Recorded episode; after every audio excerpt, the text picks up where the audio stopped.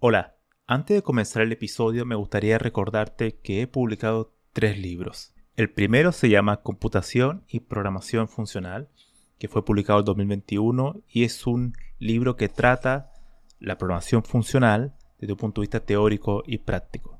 El segundo se llama Mentes Geniales, la vida y obra de 12 grandes informáticos. Esta es una obra que repasa la historia de hombres y mujeres que fueron relevantes en la historia de la computación. Y el último, el más reciente, se llama Principios de Programación, donde explico una nueva forma de entender la programación a través de ocho conceptos. Todos estos libros se pueden encontrar en librerías en España o en Amazon y también en Latinoamérica se puede encontrar a través de Mercado Libre y Busca Libre. Para más detalles pueden visitar mi sitio web camilochacón.com. La conversación de hoy es con José Antonio Alonso Jiménez. Fue académico por 43 años de la Universidad de Sevilla, actualmente jubilado, y lo invité para hablar sobre la lógica computacional. Los primeros 33 minutos son una exposición maravillosa que deliberadamente no quise interrumpir, pues José Antonio hace una cronología excelente de la historia de la lógica computacional. Además hemos tratado temas muy diversos, por ejemplo la diferencia entre la ingeniería y la ciencia, el futuro de la informática y también sobre la felicidad y el significado de la vida. Espero que lo disfruten tanto como yo. No se olviden suscribirse a este podcast. Hola José Antonio, un gusto tenerte por aquí. Para mí realmente un privilegio que estés eh, en, este, en este nuevo episodio del podcast. Buenos días, Camilo. Muchas gracias por tu invitación y vamos a ver cómo se desarrolla la entrevista. Sí, totalmente. Me gustaría que hicieras una, muy, muy, muy breve presentación tuya para las personas que, que no te conocen y escuchan por primera vez bueno, a ti, ¿no? Sobre estos temas. Eh, bueno, ya has dicho mi nombre, José Antonio Alonso, y a lo que me he dedicado toda la vida ha sido profesor en la Universidad de Sevilla en los temas de lógica, informática, matemática, fundamentalmente dentro del área de lógica computacional, programación funcional, razonamiento automático inteligencia artificial, en fin. Como he estado dando clases más de 40 años, he dado casi todos los temas que se dan en el departamento de computación. Wow, eso es, era nuestro primer invitado que tiene tantos años de experiencia, así que para mí, bueno, y para todos nuestros oyentes seguramente va a ser un privilegio escucharte, porque ella toda una vida en, dentro de la informática. Me gustaría comenzar esta entrevista comenzando por lo, por lo básico, o sea, colocando el mapa sobre la mesa, ¿no? por así decirlo. Y es, mencionaste que uno de tus temas de interés o de gran parte de tu carrera fue, es la, es la lógica computacional. Entonces me gustaría comenzar eh, preguntándote, ¿qué es la lógica computacional y, y, y, qué busca responder? ¿Y cuál es su relación con, con la computación o con la informática?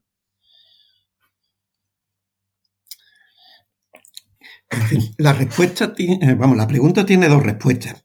Una es entender la lógica computacional en sentido estrecho o en sentido amplio.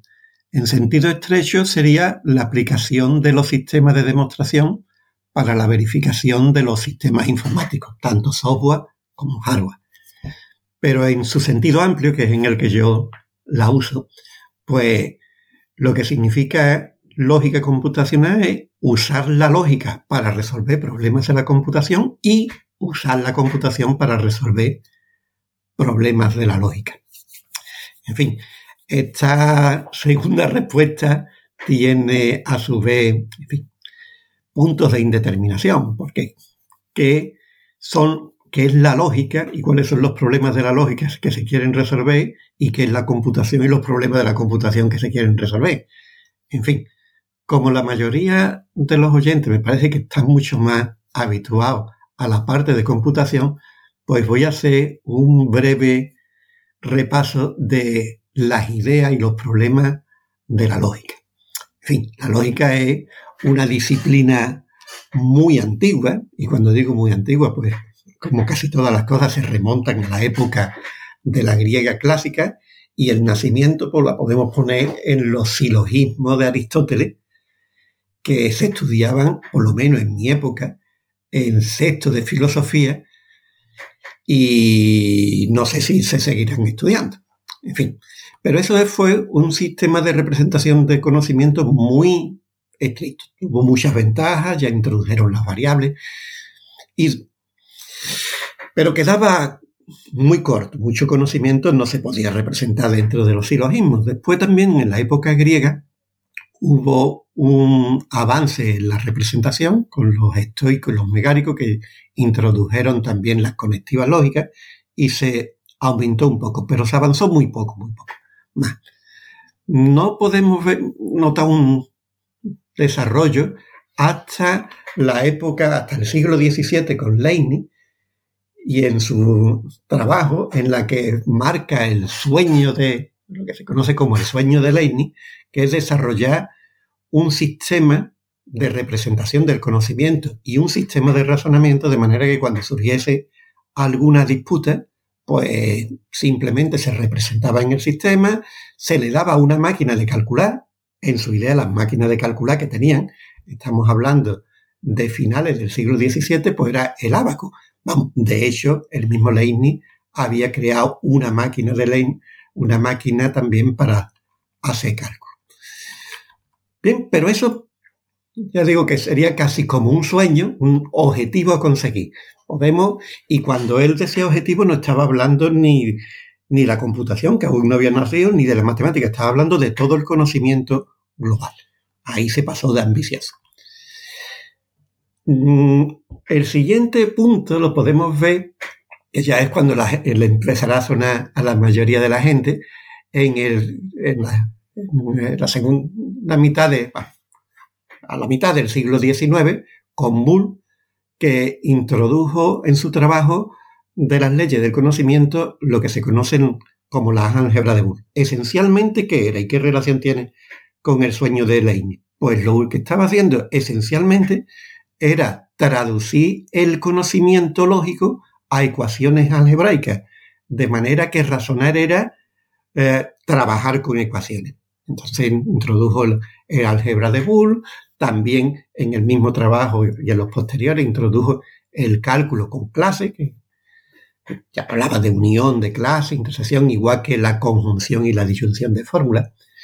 Y poco después de Boole, pues el trabajo de Boole es de 1854, poco después ya aparecieron las primeras máquinas para llevar a cabo ese cálculo, es decir, que el sueño de Leibniz estaba empezando a realizar. Porque en el 1866 Jevon introdujo una máquina y había construido una máquina que era el piano lógico con el que podía resolver algunos problemas de la lógica. Pero era una lógica, vamos, ya bastante mucho más expresiva que los silogismos, pero no podía expresar mucha cantidad del conocimiento matemático. En fin, se limitaba solo a la lógica proposicional. Es decir, que usaba el i, el o, el implica, el equivalente y la negación. Ya está, las cinco conectivas lógicas. Y no fue hasta final del siglo XIX, 1879, cuando Frege escribió la conceptografía y ahí ya introdujo la lógica de primer orden. ¿Qué potencia expresiva nueva tenemos? Bueno, pues ya tenemos las variables, los símbolos de función, los símbolos de relación y, los cuantificadores, el para todo y el existe. Pero además, Frege, eh, con esos primeros trabajos, lanzó una de las corrientes filosóficas que es el logicismo, que era el intento de reducir los conceptos matemáticos a conceptos lógicos. Y por empezar, pues quería reducir la aritmética. Bueno, y entonces ya al final de, a principios del siglo XX, 1903 o 1904, pues ahí ya escribió su libro de los fundamentos de la aritmética y las leyes de la aritmética. Eh, ahí hubo un traspié en el desarrollo, porque cuando acabó de escribir el libro, eh, Bertrand Russell pues le dijo que había un problema de inconsistencia porque había una paradoja que podía llevar a contradicciones. Bueno, además, la conceptografía de Frege pasó desapercibida porque usaba una notación bidimensional y en aquella época, bueno, pues eso también era chocante. Peano, siguiendo las mismas ideas de Frege, bueno, pues entonces siguió la idea de la reducción de la lógica, perdón, de la matemática a la lógica en su libro Los principios de la aritmética con un nuevo método, incluso se inventó un lenguaje nuevo, era como una especie de latín modificado, y ahí hizo mucho desarrollo.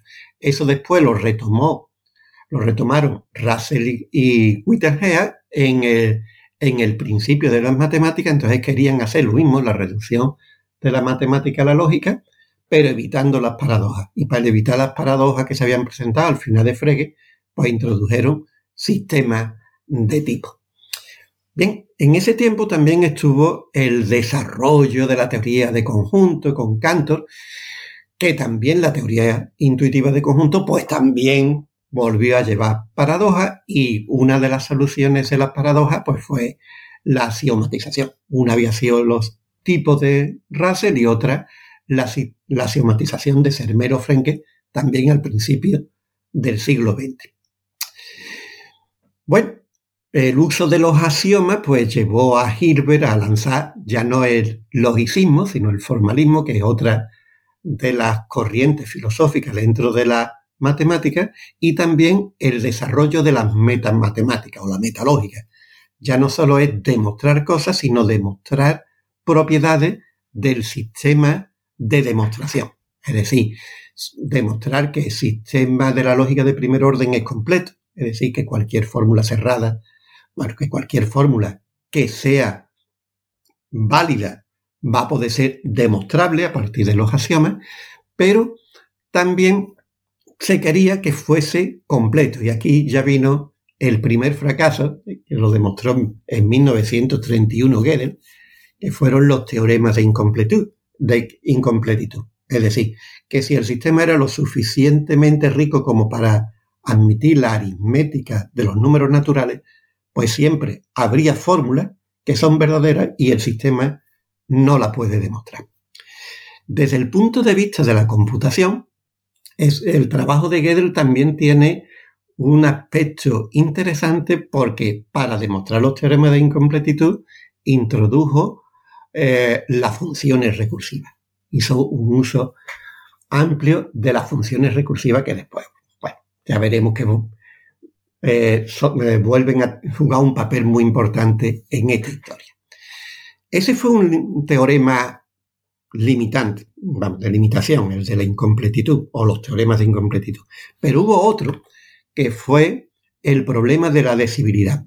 Es decir, el problema contra, ¿hay algún algoritmo que dado cualquier fórmula de la lógica de primer orden, el algoritmo pare diciendo es verdad que es teorema o es mentira que sea teorema? Es decir, ¿la lógica de primer orden es decidible o no? Bien, eh, desde luego, en aquella época que había mucho optimismo, pues se esperaba que la respuesta fuese positiva. Pero en 1935-36, eh, Schur, mediante el lambda cálculo, demostró que la respuesta era negativa, es decir, que el cálculo era indecidible. Y de manera independiente, en el 36-37, Turing, utilizando las máquinas de Turing, también lo demostró. Al fin de cuentas, Turing demostró otro problema indecidible, que era el problema de las paradas, y lo que se hacían, pues, con la lógica de primer orden se podía simular las máquinas. Si la lógica de primer orden fuese decidible, el problema de la parada también lo sería. Como no lo es, pues entonces la lógica de primer orden es indecidible. Pero este problema, el problema de la decibilidad, que era un problema esencialmente lógico, dio pie a, los, a dos modelos de computación. El modelo de máquinas de Turing, que es casi la raíz de la programación imperativa, y el lambda cálculo, que es la raíz de la programación funcional.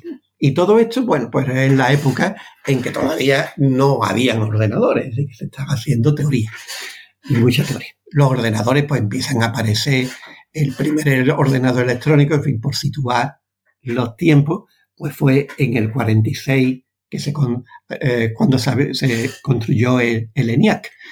Y lo de Turing pues fue el 37. En fin, lo de Turing todo el mundo es famoso y lo, asocia muy bien a la, a la fecha, a lo de a los años 30, en fin, por su famosa contribución con la máquina Enigma a descifrar código. Bien, una vez que se tenían los ordenadores, la cosa, la cuestión del desarrollo entre lógica y computación se fue haciendo cada vez más claro. Es decir, los ordenadores, aunque al principio eran bueno, las computadoras, que era para trabajar con números, enseguida se le empezó a encontrar aplicaciones dentro de la lógica. Eh, uno de los primeros programas fue, eh, lo hizo en el año 1954 Martin Davis, que era para un fragmento de la aritmética, que es la aritmética de Presburg, hay un método de decisión y en el 54 ya Martin Davis lo programó y ya se podían demostrar con un ordenador, estamos hablando de los años 54, en fin, eh, se podía demostrar con un ordenador propiedades de la aritmética, yo sé, la suma conmutativa, en fin, propiedades elementales de la aritmética. Ese primer programa, el programa de Martin Davis, eh, responde a una, a una aproximación que es eh, utilizando algoritmos de decisión de la lógica. Pero hay otra, el año siguiente, el año 1955, pues eh, eh, hicieron Marte, bueno, Newell, Shaw y Simon hicieron otro programa que era el lógico teórico. Y este programa nos enlaza con lo que habíamos dicho. Lo que quería era demostrar teoremas del libro del Principio Matemática de Russell, pero utilizando heurística para que la demostración pareciese a la que hace un humano, es decir, que estaba muy basado en las ideas de heurística. este programa, en fin, la primera implementación dice que lo hicieron con su familia, que cada uno hacía, le daba las funciones y la familia funcionaba como, como el ordenador, pero es anterior incluso al nacimiento de la inteligencia artificial, porque el nacimiento de la inteligencia artificial se, sitúa en el año 56 en la conferencia de Dortmund, en donde McCarthy propuso usar el nombre de, la, de inteligencia artificial para el nuevo campo que no sabían muy bien qué era, que estaba emergiendo. En esa conferencia el único programa que se tenía funcionando era el lógico teórico de Newell. Bien, y de esa conferencia, esa es la época expansiva de la inteligencia artificial, bueno, pues ahí se lanzaban las grandes promesas de lo que la inteligencia artificial iba a ser. Bueno, pues iba a ganarle a, los hombres eh, jugando al ajedrez, iba a demostrar los teoremas mejor que los matemáticos, habría teoremas que los matemáticos no pudiesen demostrar y la inteligencia artificial sí.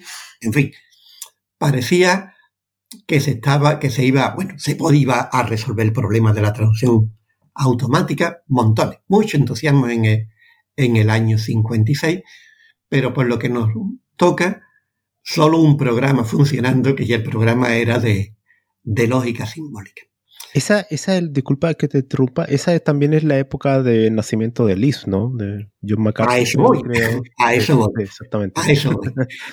Eh, el que propuso el nombre de inteligencia artificial, McCarthy, eh, es el que en el año 58, es decir, dos años después de la conferencia, creó LIS.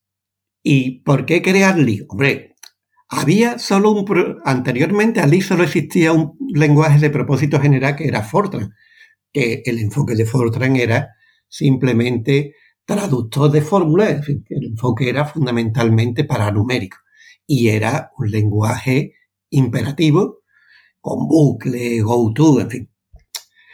Bien, eh, y en el 58 McCarthy crea LIS. ¿Y para qué lo crea? ¿Con qué objetivo? Para el cálculo simbólico. Es decir, apoyándose.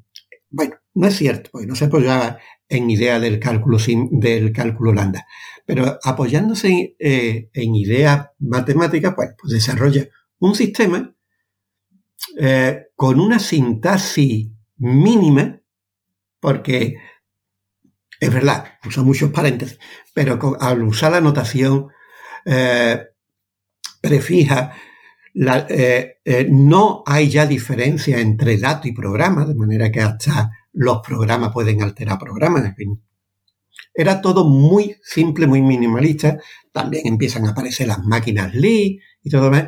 Y prácticamente se hace como el lenguaje de la inteligencia artificial. A partir del 58 todo, prácticamente todo lo que se escribe en inteligencia artificial está en Lee. la alternativa era Fortran, que era más pesado. Bien, y además eh, McCarthy también se aproxima a la inteligencia artificial desde el punto de vista lógico. hubo una disputa entre McCarthy y Minkey, entre los lógicos y los de y, y McCarthy siempre defendía que la inteligencia artificial tenía que tener una base lógica. No bastaba que funcionara como que pareciera, como si pareciera inteligente, tenía que tener los fundamentos lógicos.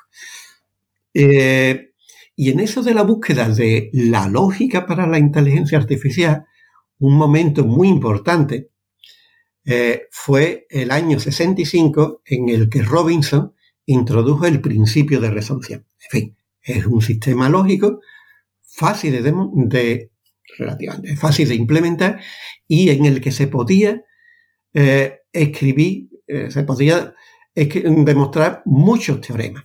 Entonces, basándose en el principio de resolución, en el Laboratorio Nacional de Argon en el año 70, empezaron a desarrollar una serie de demostradores, el Aura, que estaba en Pascal, Otter, que estaba en C, en fin, demostradores basados en resolución y en reescritura. Bien, y se empezó a usar mucho, pero enseguida se vio que se llegaba a topes, es decir, que no escalaba bien. Aunque es verdad, y eso salió hasta en un artículo del New York Times, demostraron en el 1996 un teorema, la conjetura de Robin, que era un problema abierto desde los años 30 que los humanos habían sido incapaces de resolver y el demostrador, este demostrador, una, una variante de ese demostrador fue capaz de demostrarlo. Pero estaba muy restringido, solo era sobre todo razonamiento ecuacional y no, y no teorías matemáticamente complejas. La evolución siguió porque eh, si ya habíamos dicho que un error de Leibniz fue no limitar su campo a representar, pues un error de esta época era que se tenía un principio de resolución, pero con una explosión combinatoria muy grande. Entonces, en el año 72, eh, se crea Prolo. Prolo, que, eh, bueno, la palabra es programación lógica, pro, programación lógica, se crea en el 72 eh, con dos focos. Uno en Marsella, interesado en el procesamiento del lenguaje natural, y otro en Edimburgo con Kowalski. Y lo que usa Prolo, ¿qué es? Pues una variante del principio de resolución, pero restringido, es decir, en lugar de para toda la fórmula, para un conjunto limitado de fórmulas, que son la fórmula de Hopf, y en lugar del principio de resolución, una restricción del principio, que es la SL de resolución. Entonces Prolo empieza a coger mucha importancia Mm, mucha más importancia es cuando los japoneses adoptan Prolo como el lenguaje de la quinta generación. Eh, no llegó a mucho, pero en fin, sirvió para, el desarrollo. Y entonces empieza un poco a desplazar a Lisp, pero no mucho, pues siguen coexistiendo dentro de la, del cálculo simbólico y de la inteligencia artificial. Pero estos sistemas tenían limitaciones, en fin, en resolución. ¿Por qué? Porque si queremos razonar no sobre conceptos matemáticos, sino conceptos informáticos, una cuestión importante es la inducción. ¿Por qué? Porque la mayoría de las estructuras son estructuras eh, recursivas y los razonamientos sobre estructuras recursivas se hacen por inducción.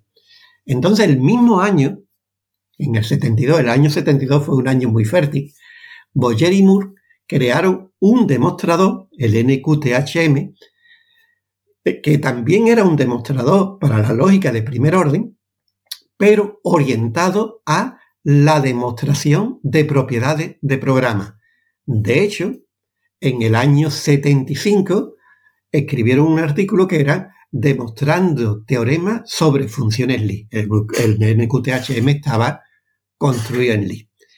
Y si antes ya habíamos hablado del teorema de incompletitud, Shankar, con el NQTHM, eh, demostró en el año 86, 1986, eh, el teorema de incompletitud de Gödel. Fue en su tesis doctoral.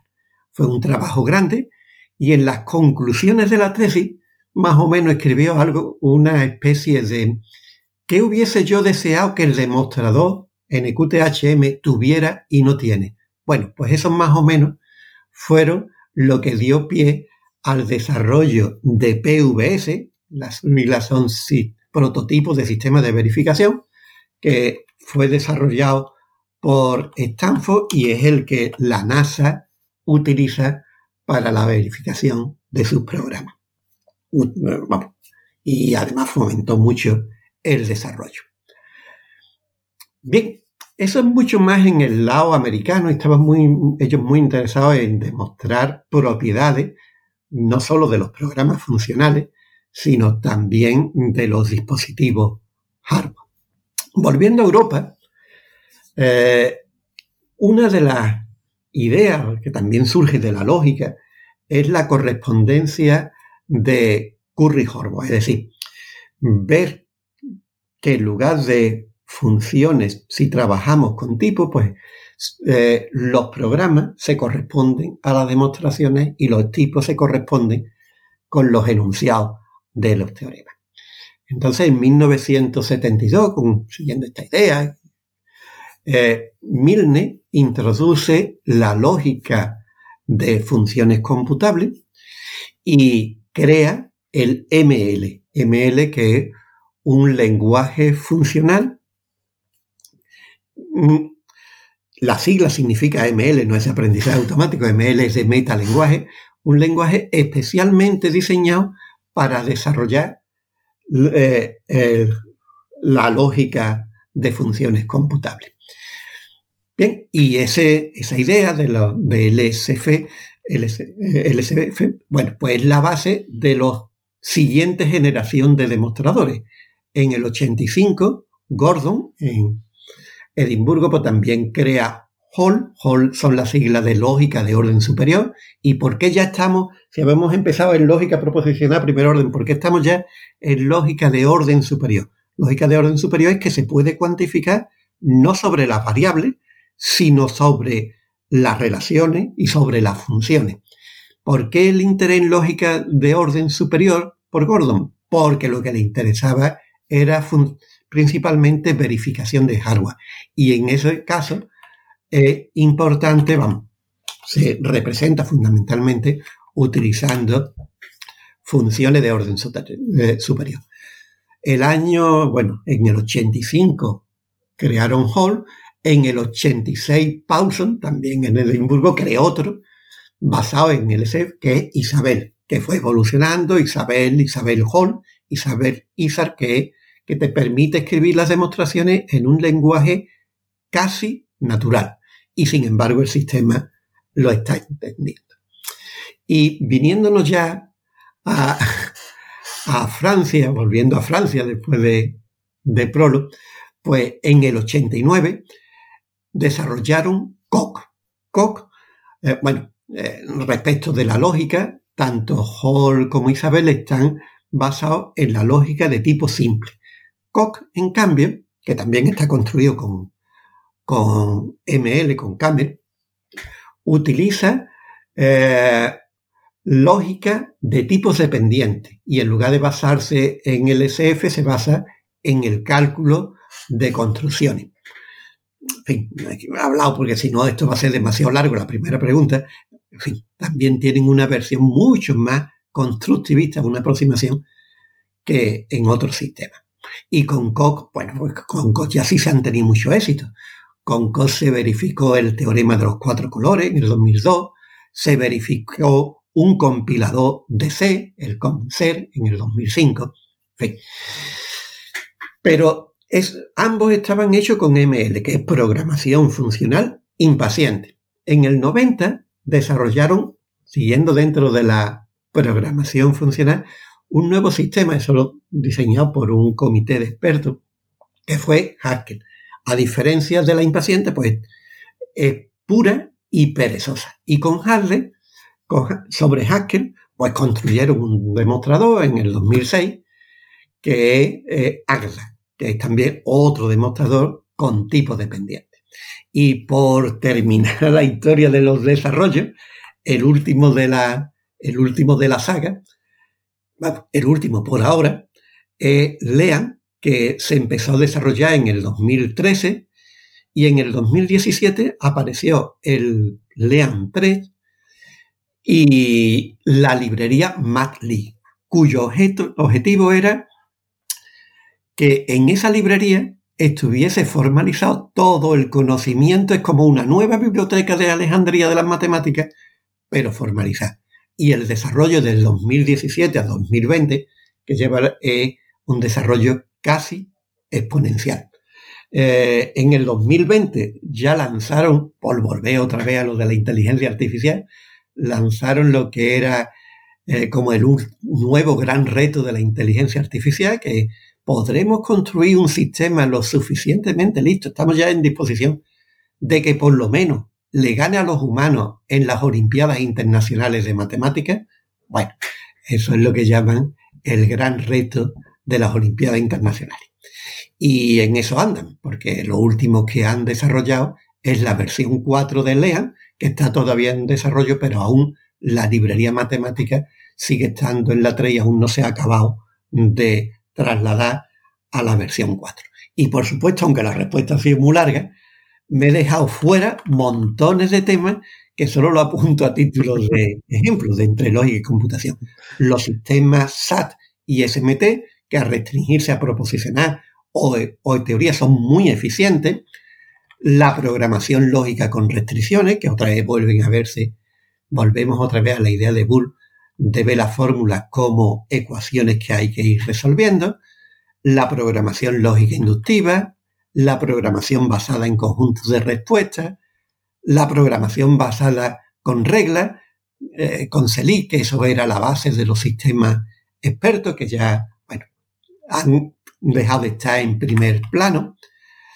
Toda la cuestión de la representación del conocimiento y razonamiento, por ejemplo, las lógicas modales y los agentes inteligentes, en fin, o las lógicas temporales y model checking, o las lógicas descriptivas y las web semánticas y la ontología, en fin.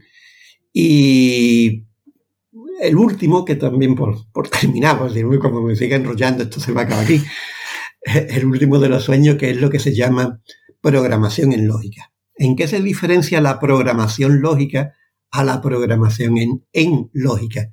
Bueno, pues la programación en lógica lo que significa es, brevemente, coge un sistema de razonamiento automático como Isabel. Escribe la especificación utilizando Isabel. Demuestra todas las propiedades que tú deseas que debe de tener la especificación.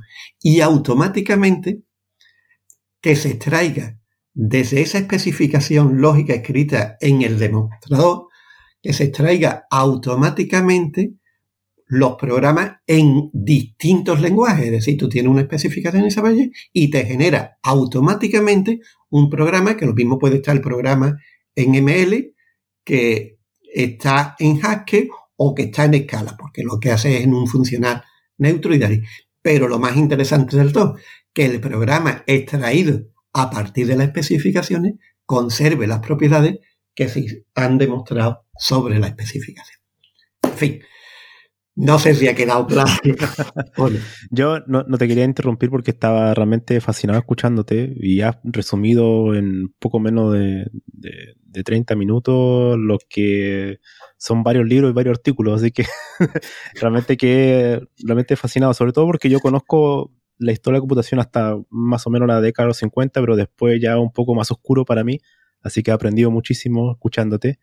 Y me gustaría preguntarte, volviendo un poco a, una década atrás, sobre algo que mencionaste en, mientras estabas haciendo tu exposición, y es el sistema de tipos. Porque el, cálculo lambda de Alonso Chur, donde da inicio un poco a, lo que sería posteriormente la programación funcional, es sin tipo. El primer cálculo lambda es como sin, sin un tipado. Pero hoy en día la programación funcional, cuando hablamos de programación funcional y sus ventajas, generalmente se asocia a, los sistemas de tipo. Entonces me gustaría preguntarte, ¿cuál es la, importancia de los sistemas de tipo y por qué tiene tanta importancia hoy en día no tan solo el lenguaje funcional, sino también el lenguaje imperativos? ¿no? Mm, podríamos decir que, eh, eh, por decirlo en pocas palabras, que es una verificación barata. Vamos a ver, barata no quiere decir mala, necesariamente. La cuestión es eh, que si tú pones eh, los tipos, cuando estás definiendo una función, declara los tipos, entonces el compilador, eh, en tiempo de compilación, comprueba automáticamente que tu función, cuando los datos son del tipo que ha declarado, el valor va a ser del tipo que has declarado no va a haber sorpresa. Nunca va, nunca va a haber sorpresa. Y eso lo hace, simplemente lo hacen los compiladores. Bien. Eh, cuanto más eh, restrictivos sean los tipos, o más, cuanto más puedas especificar en los tipos, digamos, más garantía tienen en los programas. Por eso, eh, mm, en fin, si cogemos una, una sucesión. List no tiene tipos explícitos. ML, ya o Haskell tienen tipos explícitos, pero no tienen tipos dependientes. ¿Qué significa tipo dependiente? Bueno, pues que una variable puede intervenir en la construcción, una variable que aparece en un argumento puede intervenir en la construcción de los tipos de otros argumentos del tipo del valor. Y eso sí lo tienen ya eh, eh, lo tienen, mm, eh, digamos, eh, lo tiene Coq, lo tienen Lean. Todos estos sistemas son ya sistemas que tienen tipos dependientes. Y por poner un ejemplo muy sencillo eh, de una función. Tú defines una función que lo que va a hacer es coger dos listas y concatenarlas. Si esa la define en lib, bueno, pues si en lugar de dar dos listas lo que da es un número, Lee no se va a quejar en la definición. ¿Por qué? Porque no tiene tipo explícito. Eh, eh, Haskell, por ejemplo, si tú le dices que el primero es una lista, el segundo es una lista, y lo define, pero el resultado no es una lista, es, un número, bueno, pues entonces se queja y si no se corresponden los tipos y entonces no acepta la definición. Pero, ¿qué significan los tipos dependientes? Pues los tipos dependientes va un paso más. Y tú puedes definir una función con una propiedad extra. Dice, si el primer argumento es una lista que tiene m elementos y el segundo, y el segundo argumento es una lista que tiene n elementos, el resultado va a ser una lista que tiene m más n elementos. Es decir, el tipo del resultado, ese m más n, depende de los tipos de, de los tipos del primer y segundo argumento. Esa es la idea. Y entonces eso te da, digamos, en tiempo de compilación, todavía más garantía de que la definición que la ha hecho está bien. Porque si no cumple eso de que la longitud de de la concatenación en la suma de la longitud, el compilador no te va, no te acepta la definición. Hay una, cuestión que se me vino a la mente ahora que mencionabas estos lenguajes que tienen, que incluso en, en Haskell y Adda hay una evolución, ¿no? Con el tema de los tipos dependientes, lo hace al compilador, por así decirlo, más inteligente. Pero, ¿qué pasa con estos lenguajes, por ejemplo, de la escuela o de la familia de C, em, eh, que tienen sistema de tipo? ¿Qué, lo diferencia de lenguajes funcionales con tipo? ¿Son, son un sistema de tipo mucho más débil o cuál es su, su problema, ¿no? Por ejemplo, en C, que tiene un sistema de tipo. Sí, pero, pero no, pero la verificación de tipo no es en la fase de compilación, es más en la fase de ejecuciones de los programas. Por ejemplo, mira, en esto de los tipos, por, una anécdota que, en fin, no sé si todo el mundo conoce, eh, un lenguaje muy popular sin tipos explícitos Vamos a uno más moderno que ese es Python. Python está muy de moda. En fin, en esta historia muchas cosas de moda que se pusieron en un momento de moda ya no existen. Por ejemplo, sistemas expertos. Hubo una época que aquello era la bomba. Era el no va más de la moda. Y ahora poca gente habla ya de eso. Bien, pues Python es un sistema que no tiene tipos explícitos. Entonces, y uno de los eh, sitios donde más, donde más uso han hecho de Python es en Dropbox. En Dropbox contrataron al creador de, de Python para trabajar allí y un problema que se planteaba era el mantenimiento de los programas Python escritos a lo largo del tiempo. Claro, aquello lo habían escrito programadores que no lo habían documentado bien suficientemente y, el mantenimiento era muy costoso porque tenía que meterte en el código para descifrar qué es lo que estaba haciendo eh, las funciones. ¿Qué es lo, más o menos lo que hicieron para poder hacer?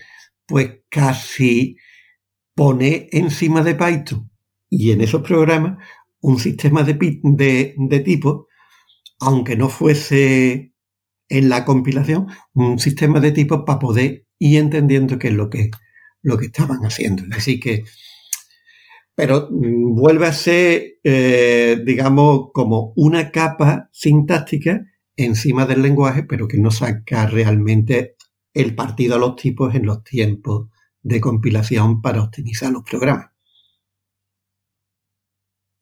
Esta, esta cuestión me retorna a uno de los de la que fue muy una discusión muy fuerte en la segunda parte del siglo XX era de esta visión ingenieril de la informática, ¿no? Me gustaría tu opinión sobre esto en el sentido de que hay un paper de, Milo, de Litton, que hablan un poco en contra de la verificación formal y, que dicen que en realidad el software eh, mm, solamente se puede comprobar, lo mejor que podemos hacer es eh, no evitar los bugs, sino que simplemente hacer testing, ¿no? Y entonces de, ahí surge un poco toda esta cultura de la ingeniería software donde hay que hacer prueba y error, prueba y error, y en contra un poco de la idea de la verificación formal, porque en algunos programas, ellos dicen, eh, es impracticable, ¿no? es muy difícil de, manejar.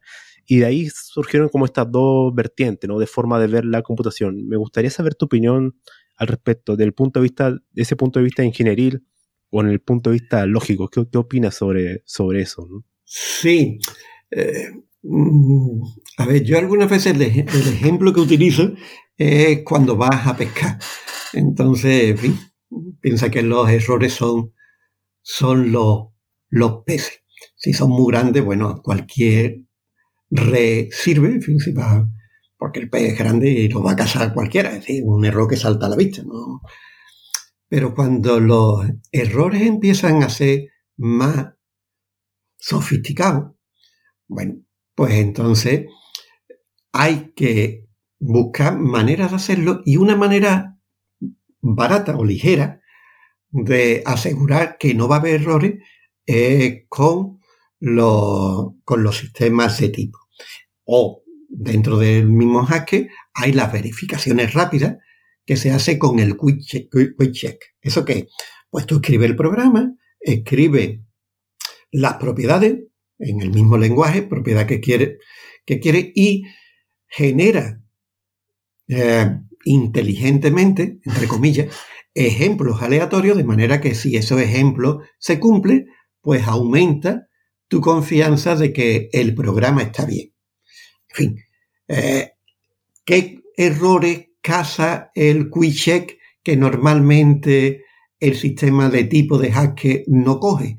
Hombre, los casos límites de dividir por cero, el caso de la lista vacía. ¡Ay, que se me ha olvidado! Entonces, bueno, pues te pone un contraejemplo, dice, tu programa no funciona porque, porque con este ejemplo no se cumple esa propiedad que desea. Y esa es también una verificación muy rápida. Y coge también muchos errores, que sería por lo de verificación con, mm, pruebas hechas con, con Hay otro sistema también después de verificación que tampoco es muy costoso, que es con model checking. Ahí se coge, pero siguen escapándose. Y el único que te da la certeza absoluta dentro de lo que se puede certificar sería la demostración automática. Pero claro, la podemos criticar, efectivamente, porque tú dices, lo único que me está diciendo, que es como la lógica que a partir de llama, es que se va a cumplir esta, que este programa va a cumplir estas propiedades. Pero si el lenguaje en donde está escrito tiene errores, ¿qué pasa? Si, si el sistema operativo en el que está corriendo, ¿qué pasa? Tiene errores, ¿qué pasa? O el hardware. Si el hardware falla, ¿qué pasa? Entonces, ahí hay una historia de, bueno, pues reconstruir toda la pila desde el hardware hasta las aplicaciones completamente verificadas. Pero esos son grandes sueños. ¿Qué es lo que pasa? Bueno, porque es cierto. Y la verificación tiene dos aspectos. Uno que es evitar errores. Si el sistema es un sistema crítico, piensa errores que ha habido en cohete, por eso uno de los grandes usuarios de la verificación de programas es la NASA, si va el fallo informático te va a llevar a un coste económico muy grande o a un coste en vidas humanas muy grande, en fin, ha errores, yo qué sé, montones de errores en software de, yo qué sé, de control de aviones, se equivoca, ¡pum! Vea, pues un montón de muertos. En fin, entonces, en esos sistemas críticos sí es importante la verificación. Lo que pasa es que muchas veces, eh, y valga la redundancia, se hace la verificación formal de parte crítica de sistemas críticos. Y eso pasa tanto eh, en la computación, en los programas, como en hardware, como en matemáticas. Es decir, hay teoremas que los matemáticos son incapaces de comprobar las demostraciones. Entonces ahí, bueno, pues también se acude a la verificación formal.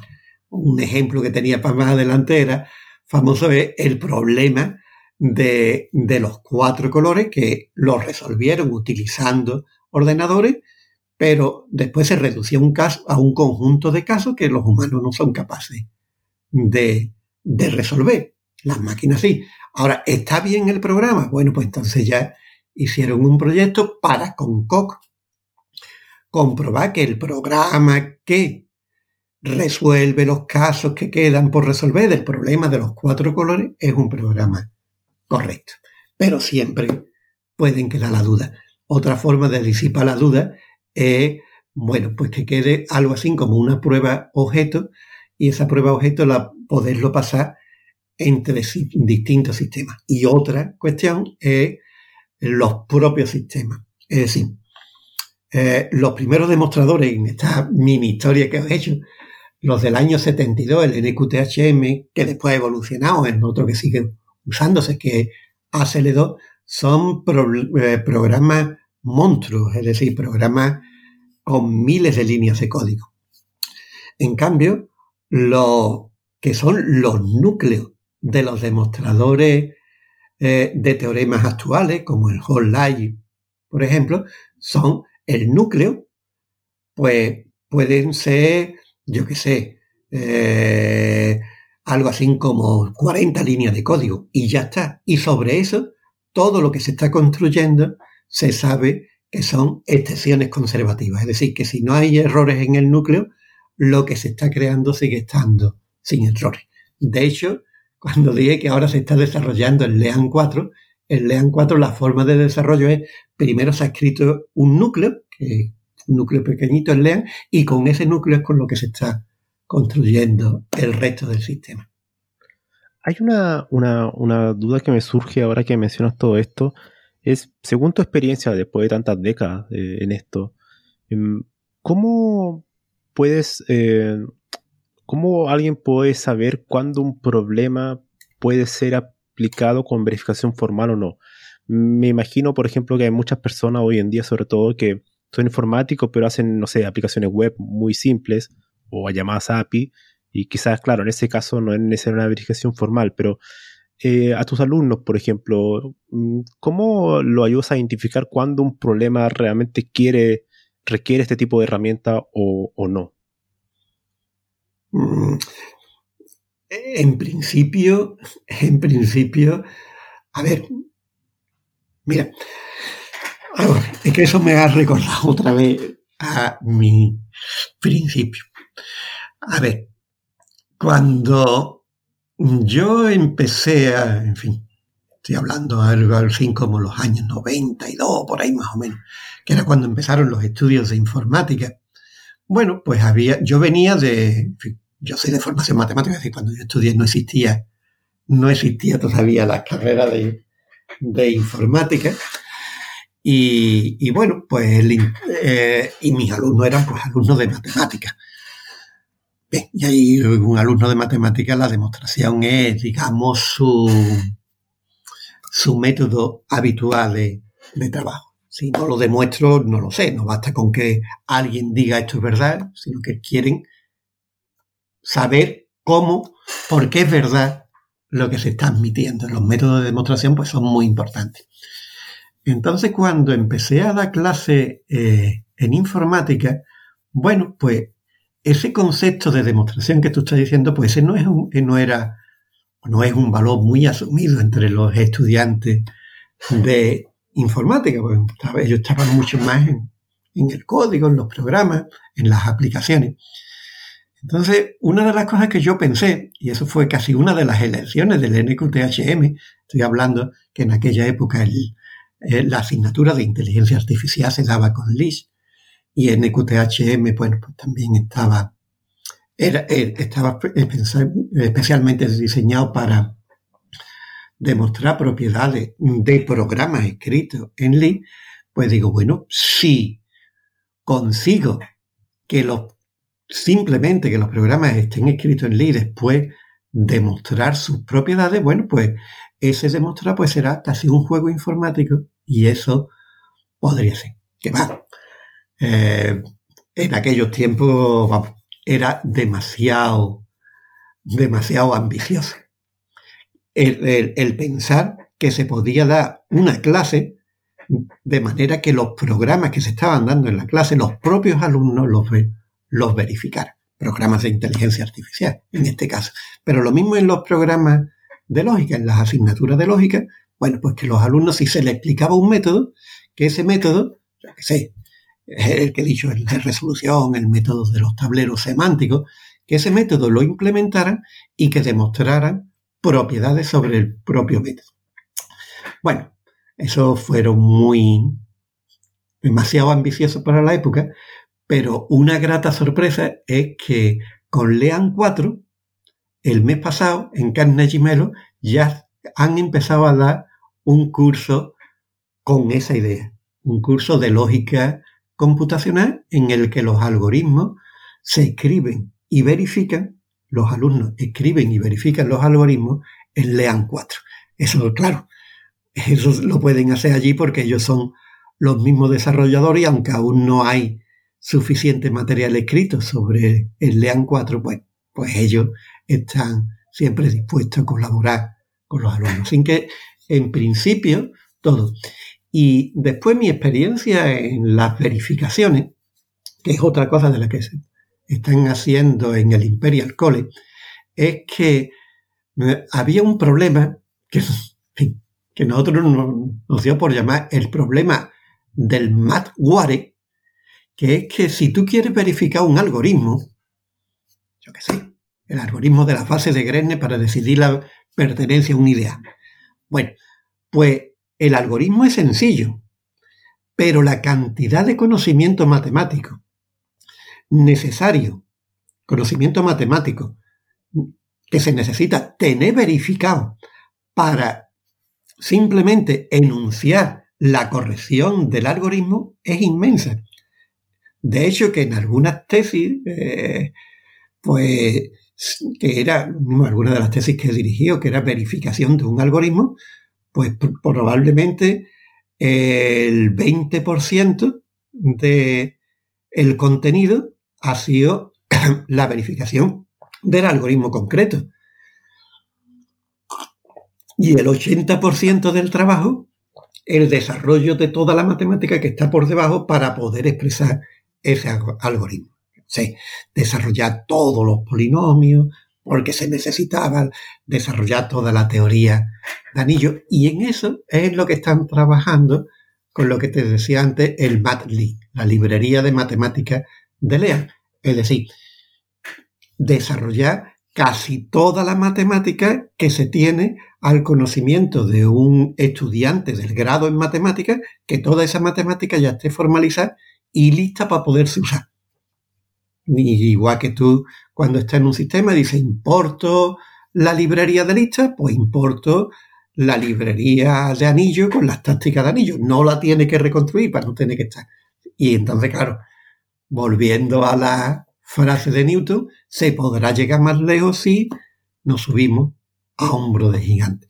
Así que con las librerías suficientes, pues todos serían abordables. Pero el problema es que se necesita el desarrollo de toda la base. Ahora, ahora, que, ahora que citas a Newton y esa frase sobre los hombros de gigante, em, ¿no, no, no crees que yo lo que me, he percatado principalmente en la carrera de ingeniería informática, yo sé que tú empezaste en una época donde la informática no existía, sino que era la matemática, eran matemáticos los que comenzaron a hacer informática, pero hoy en día parece ser que los ingenieros en informática son, se les prepara más para ser usuarios de tecnología más que ser creadores de tecnología y veo muchos en ellos que si uno le menciona verificación formal o, algunos de estos lenguajes, incluso Haskell o programación funcional, muchos de ellos no tienen ni idea de qué se trata. Em, ¿qué, opinas al respecto sobre el, un poco sobre la, la malla curricular, por así decirlo, o, la formación matemática que, tienen los informáticos en, en, el 2022, donde se usan más, eh, son eh, aprendices de herramientas más que nada, de tecnología con muchas capas de abstracción, pero que pareciera ser que los fundamentos se están un poco perdiendo, ¿no? ¿Qué, opinas al respecto? A mí me llamó la atención en, esto de los planes de estudio. Eh, creo que fue el de Carnegie Mellon, que tenían un grado en inteligencia artificial que empezaron hace cuatro o cinco años.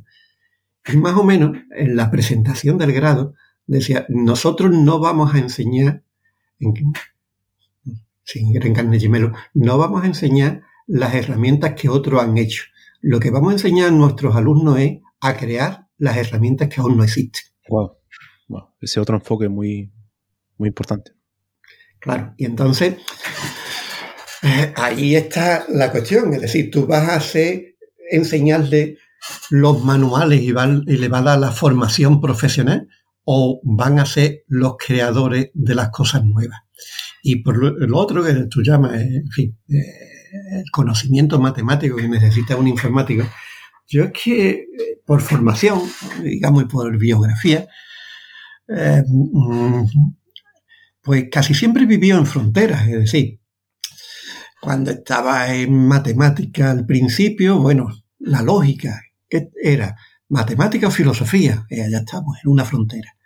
Más adelante, la computación, que es matemática e informática, ya estamos, otra frontera. Y las fronteras siempre están. Pero yo es que creo que lo importante, lo productivo, son precisamente las fronteras.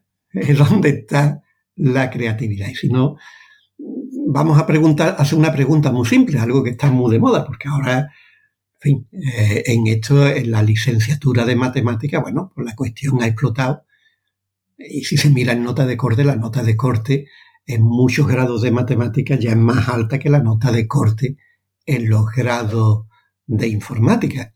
¿Y por qué? Pues uno de los, de, la, de los detonantes ha sido la ciencia del dato. Y ahora la pregunta que yo te haría, aunque tú ya sé que, que la pregunta la, de tú, pero una pregunta. La ciencia del dato, por hablar de frontera, ¿qué es? ¿Matemática o informática? Claro, es más matemática, ¿no?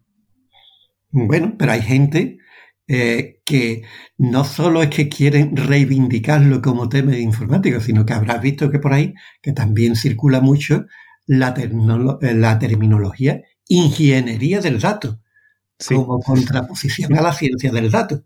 Sí, sí, exactamente. ¿Y dónde está la contraposición de ciencia del dato e ingeniería del dato? Claro. De hecho, eso, una de, las cosas que te quería preguntar también, que tiene que ver con eso, es que yo veo muchos científicos. y esto, y esa pregunta es relativamente reciente, en fin, la ciencia del dato, y lo mismo no tenemos todavía perspectiva histórica para las respuestas, pero me recuerda a otra vieja pregunta que también circulaba, que era en, fin, si lee los libros de introducción, no me acuerdo el libro en concreto, que en una introducción de uno de los libros de Skin. Y entonces, mm, más o menos se planteaba, bueno, pues que qué diferencia había entre ingeniería del software, inteligencia artificial, pensando que el LIS y todo eso estaba dentro de inteligencia artificial. Y entonces decía que más o menos, pues había casi como dos grandes corrientes, que también en parte puede ser matemático informático, pero en fin, Decía, una, que eh, la ingeniería del software, que es poner normas, normas, normas, limita la posibilidad de equivocarte. Y entonces lo que hace con tantas normas y partía el problema tanto es algo así como achicar las mentes. Ah, dice, tú haces esto, ya está, esta parte, tú haces esto, y la otra, digamos que amplia las mentes a través de la abstracción. Y entonces la forma de vencer la complejidad es o con normas o con abstracción. Una va más corriente, inteligencia artificial simbólica, programación funcional, otra más ingeniería del software y normas. No sé, cuando hablan de ciencia del dato e ingeniería del dato, no lo sé, si están hablando de ciencia del dato es matemática lo loco, ingeniería del dato es matemática con normas. Claro, porque una de, lo que te decir es que muchas veces los que son eh, científicos o ingenieros del dato, ya este, este, este, tema de los nombres, de los cargos en la empresa eh, varía mucho de, empresa a empresa. Eh, muchas veces son personas que utilizan algún algoritmo de Machine Learning, pero no todos saben muy bien cómo funciona el algoritmo por debajo, ¿no? en los fundamentos. Entonces, se ha transformado un poco en en usadores de framework, por así decirlo, pero en realidad, ¿cuántos de ellos saben como la parte más profunda, que es la estadística, las probabilidades, ¿no? ese tipo de cosas hoy en día, em, ¿qué crees tú que, pueda afectar eso, ¿no? O sea, la persona que es científico de datos, por dar un nombre, pero que no sabe realmente lo que está ocurriendo eh, por debajo, por así decirlo, por ejemplo, las redes neuronales, ¿no? Que son a veces cajas negras, ¿no? Eh, ¿qué, opinas de Que el problema de las redes neuronales y cajas negras eh, eh, va más allá de, del conocimiento matemático del que la está usando, es decir, que las estructuras y las redes es que te dan diagnóstico, pero cuando le preguntas por qué, que te dé un argumento humano comprensible de por qué está clasificando algo como lo está clasificando, no hay respuesta.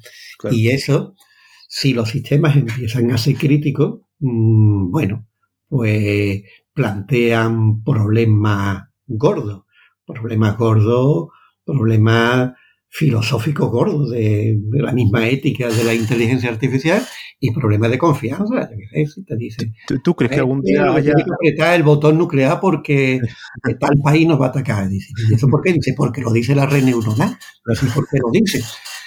Entonces, volviendo a, los viejos tiempos, a, lo que eran los sistemas expertos, los sistemas expertos después, el, más famoso, el BISIN, que era un sistema para diagnóstico de enfermedades contagiosas y los tratamientos, pues el médico que usaba el sistema experto podía entrar en un diálogo con el sistema y decir, ¿y por qué me estás diciendo que haga esta prueba?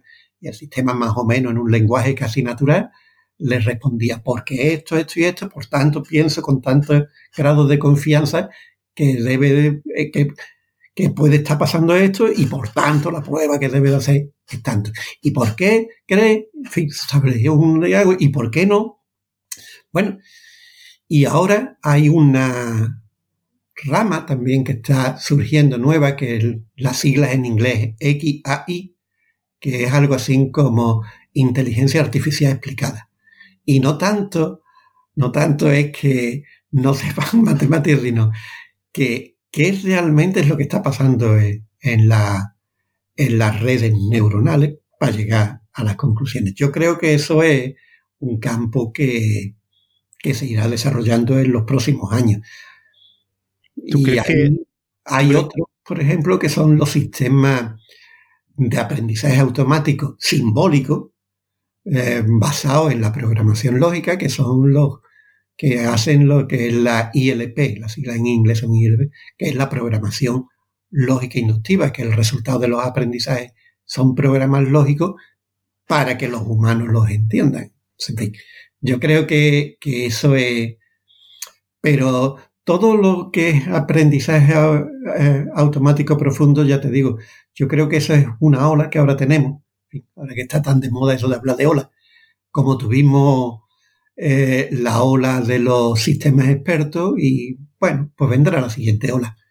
lo que pasa es que las olas duran bastante tiempo. ¿Tú, crees que algún día habrá una teoría matemática que le dé fundamento al aprendizaje profundo?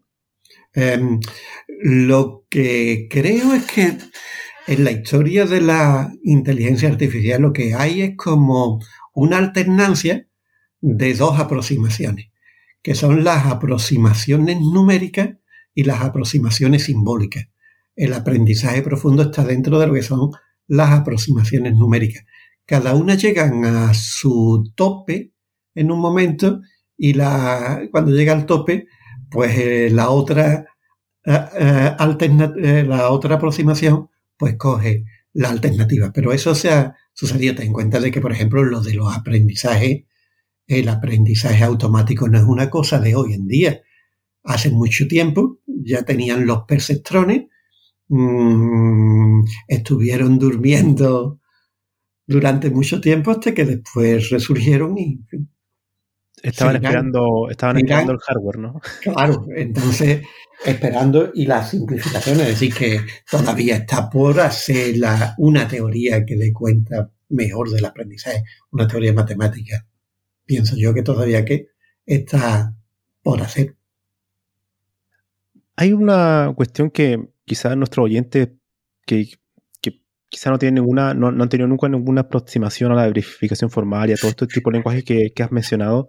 Em, me gustaría que explicaras un poco sobre ¿Por qué los lenguajes imperativos, los más, populares, por ejemplo Java, C o, el mismo Python, no son lenguajes que se usen de manera cotidiana en este ámbito, en la, lógica computacional?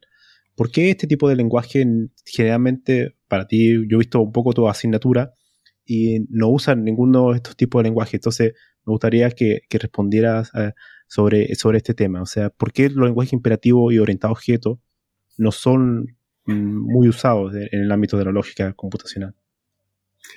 Bueno, son muchas razones. Ten en cuenta de lo que te decía antes. La lógica computacional y el razonamiento automático se inscribe eh, en el desarrollo de la inteligencia artificial desde el principio y ahí, bueno, en la primera época pues era el. Pero mm, por ponerlo más, plantearlo de otra manera, es como la, el equilibrio entre tres factores a la hora de hacer programas dentro de la lógica computacional. Un programa, pues, tiene, tendría que cumplir como tres propiedades fundamentales y depende también del ámbito. Uno, que sea correcto. si no es correcto, apaga y vámonos. Segundo, claro, ¿eso qué significa? Pues que a la hora de escribir los programas se está pensando en que eso es como una representación del conocimiento para hablar entre humanos y solo que la máquina lo ejecute. Pero lo que queremos es entenderlo, entender el problema, porque no es resolver solo, sino también entenderlo. Y a la hora de, ejecutarlo, bueno, que sea lo más eficiente posible. Así que los tres elementos a equilibrar, corrección, claridad y, eficiencia del código. Mm, todo esto, en fin, al principio ya te digo que lo daba Liz y después, bueno, pues después eh, eh, vinieron los otros eh, y todo basado dentro de la programación lógica. Posteriormente, los lenguajes funcionales.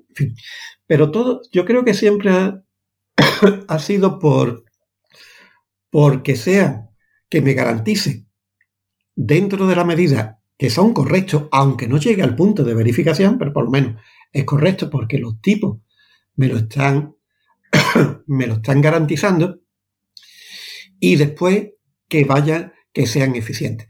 Fíjate que es, eh, digamos, como capas de niveles, porque si no recuerdo mal, LIS eh, bueno, o los primeros sistemas lo estuvieron hechos en Fortran. Prolo, la primera implementación de Prolo fue en Fortran. Bueno, y estaba por debajo.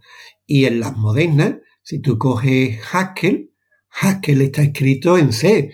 Es decir, eh, al fin de cuentas están, pero mm, igual que nadie se plantea, mm, lo voy a hacer eh, en C, bueno, lo voy a hacer en C, bueno, pero es que lo vas a compilar en C al fin de cuentas, pero está escribiendo en un lenguaje más alto para que la escritura sea más corta, más clara y más correcta.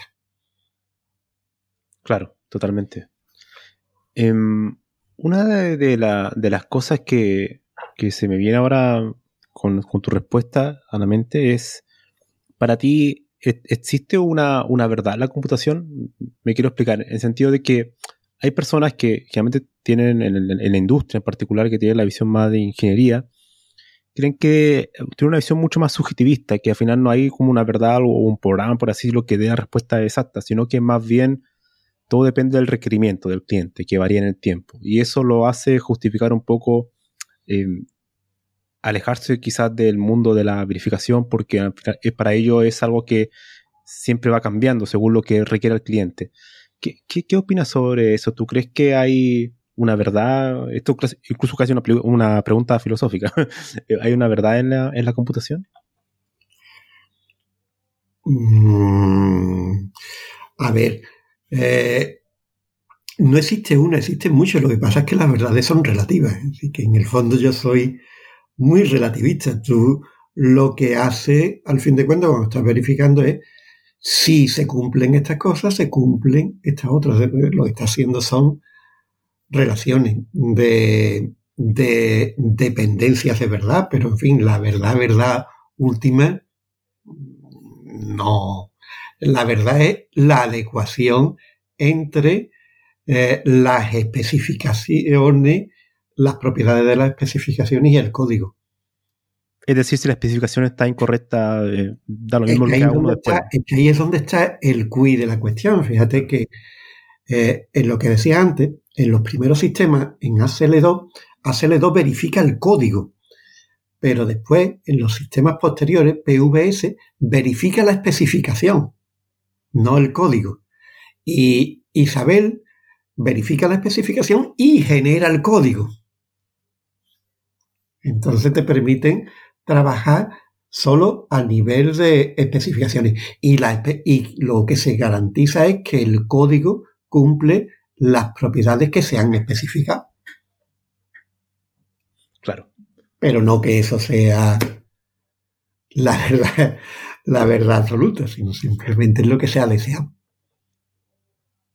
Una de las. Ahora, hoy en, ¿qué, opinas de la, de la industria del software hoy en el sentido de que en las últimas décadas em, la cantidad de empresas que desarrollan software ha incrementado enormemente y ahora tenemos sistemas que tienen miles, millones de líneas de código y tenemos cientos y cientos de desarrolladores trabajando en los mismos sistemas. ¿Qué, qué, opinas sobre eh, ese, ese mundo de desarrolladores que trabajan en, no sé, cientos de equipos? Me imagino, por ejemplo, Microsoft, Google, haciendo productos, donde ya ahí el mundo de, la lógica computacional pareciera ser que no es algo que para e-, ellos sea necesario totalmente para los problemas que resuelven.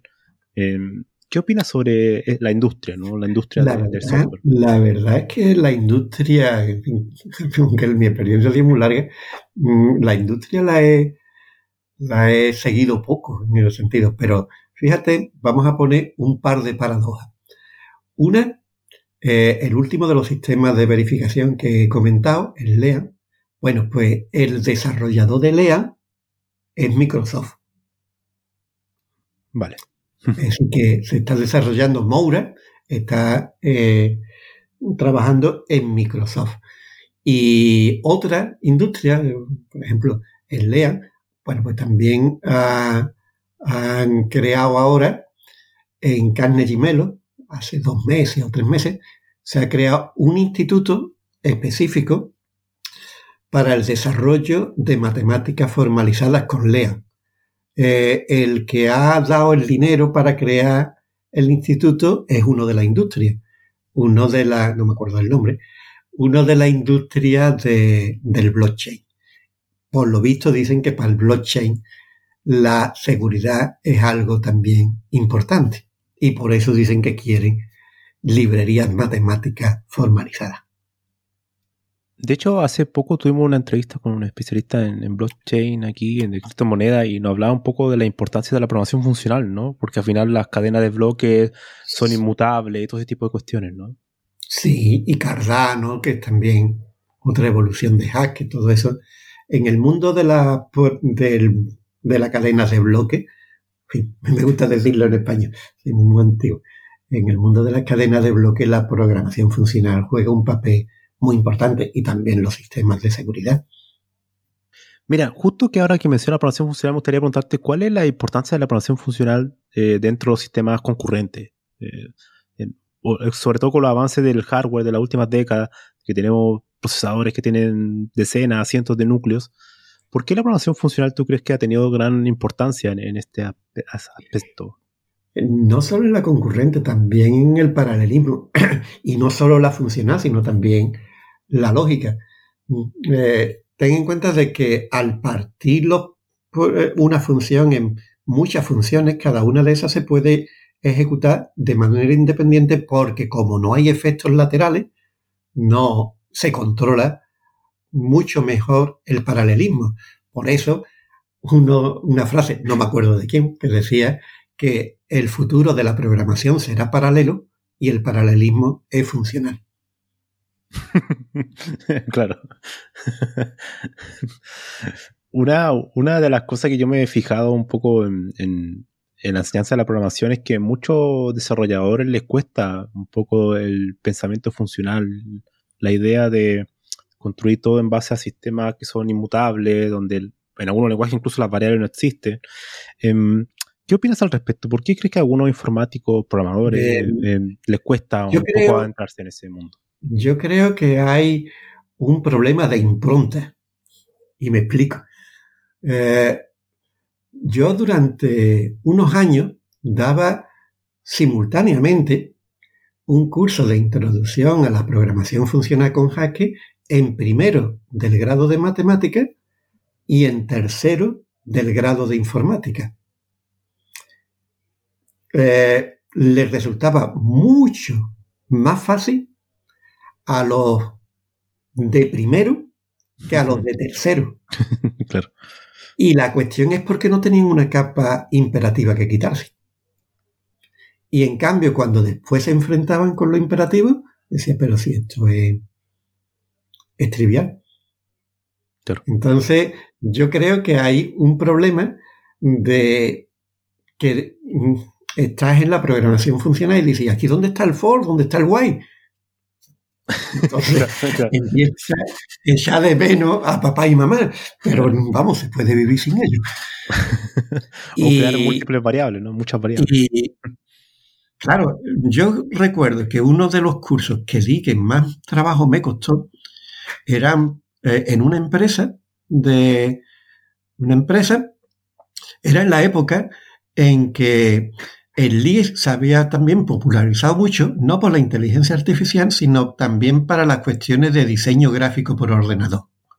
El AutoCAD abajo tenía un lenguaje de programación que era el AutoLIS, y entonces querían aprender LIS para poder usar el AutoLIS y llegar más lejos en el uso del AutoCAD. Y todos eran programadores profesionales. Em, creo que es el curso que más trabajo me costó porque tenían más capas de programación y hábitos encima. Tener una, eh, o sea, el orden del aprendizaje me parece ser que es algo fundamental, ¿no? O sea, si uno comienza con imperativo, puede creas como algo, una construcción mental, por así decirlo, que te cuesta ampliarte a otro. Crea una impronta. Yo, tampoco soy muy, aunque sea muy de programación funcional, de decir que una cosa es mejor que la otra, pero marca impronta. Es decir, que, que no es lo mismo enseñar programación funcional a alguien que no sabe nada de programación que a alguien que viene y es muy experto en programación imperativa o programación objeto. Claro. Y mm, la matemática, la matemática en, el sentido de... también hay otro, estoy recordando lo de primero y tercero, que también hay otro problema que son de mentalidades. Antes hablábamos lo de matemático e informático. Mm. Y claro, mm, yo durante una época también les ponía siempre un problema que siempre un problema diario en, en un blog, en ejercicio, pero eh, le, ponía siempre ejercicio que como la definición no fuese suficientemente eficiente, bueno, podría ser el primero segundo, pero el tercero y el cuarto ya no lo hacía, y el quinto de ninguna manera. Entonces, tenían que buscar soluciones no solo claras y correctas, sino también eficientes. Y eso los matemáticos entraban muy en el juego, pero los informáticos decían, pero si ya tengo una, una solución, ¿para qué quiero más? Si funciona, ¿para qué la voy a tocar? Claro. Y el matemático, ese es un chiste que también circula en matemática, la diferencia entre un matemático puro y un aplicado. Que un matemático puro es alguien que encuentra un problema donde un matemático aplicado ya ha encontrado una solución.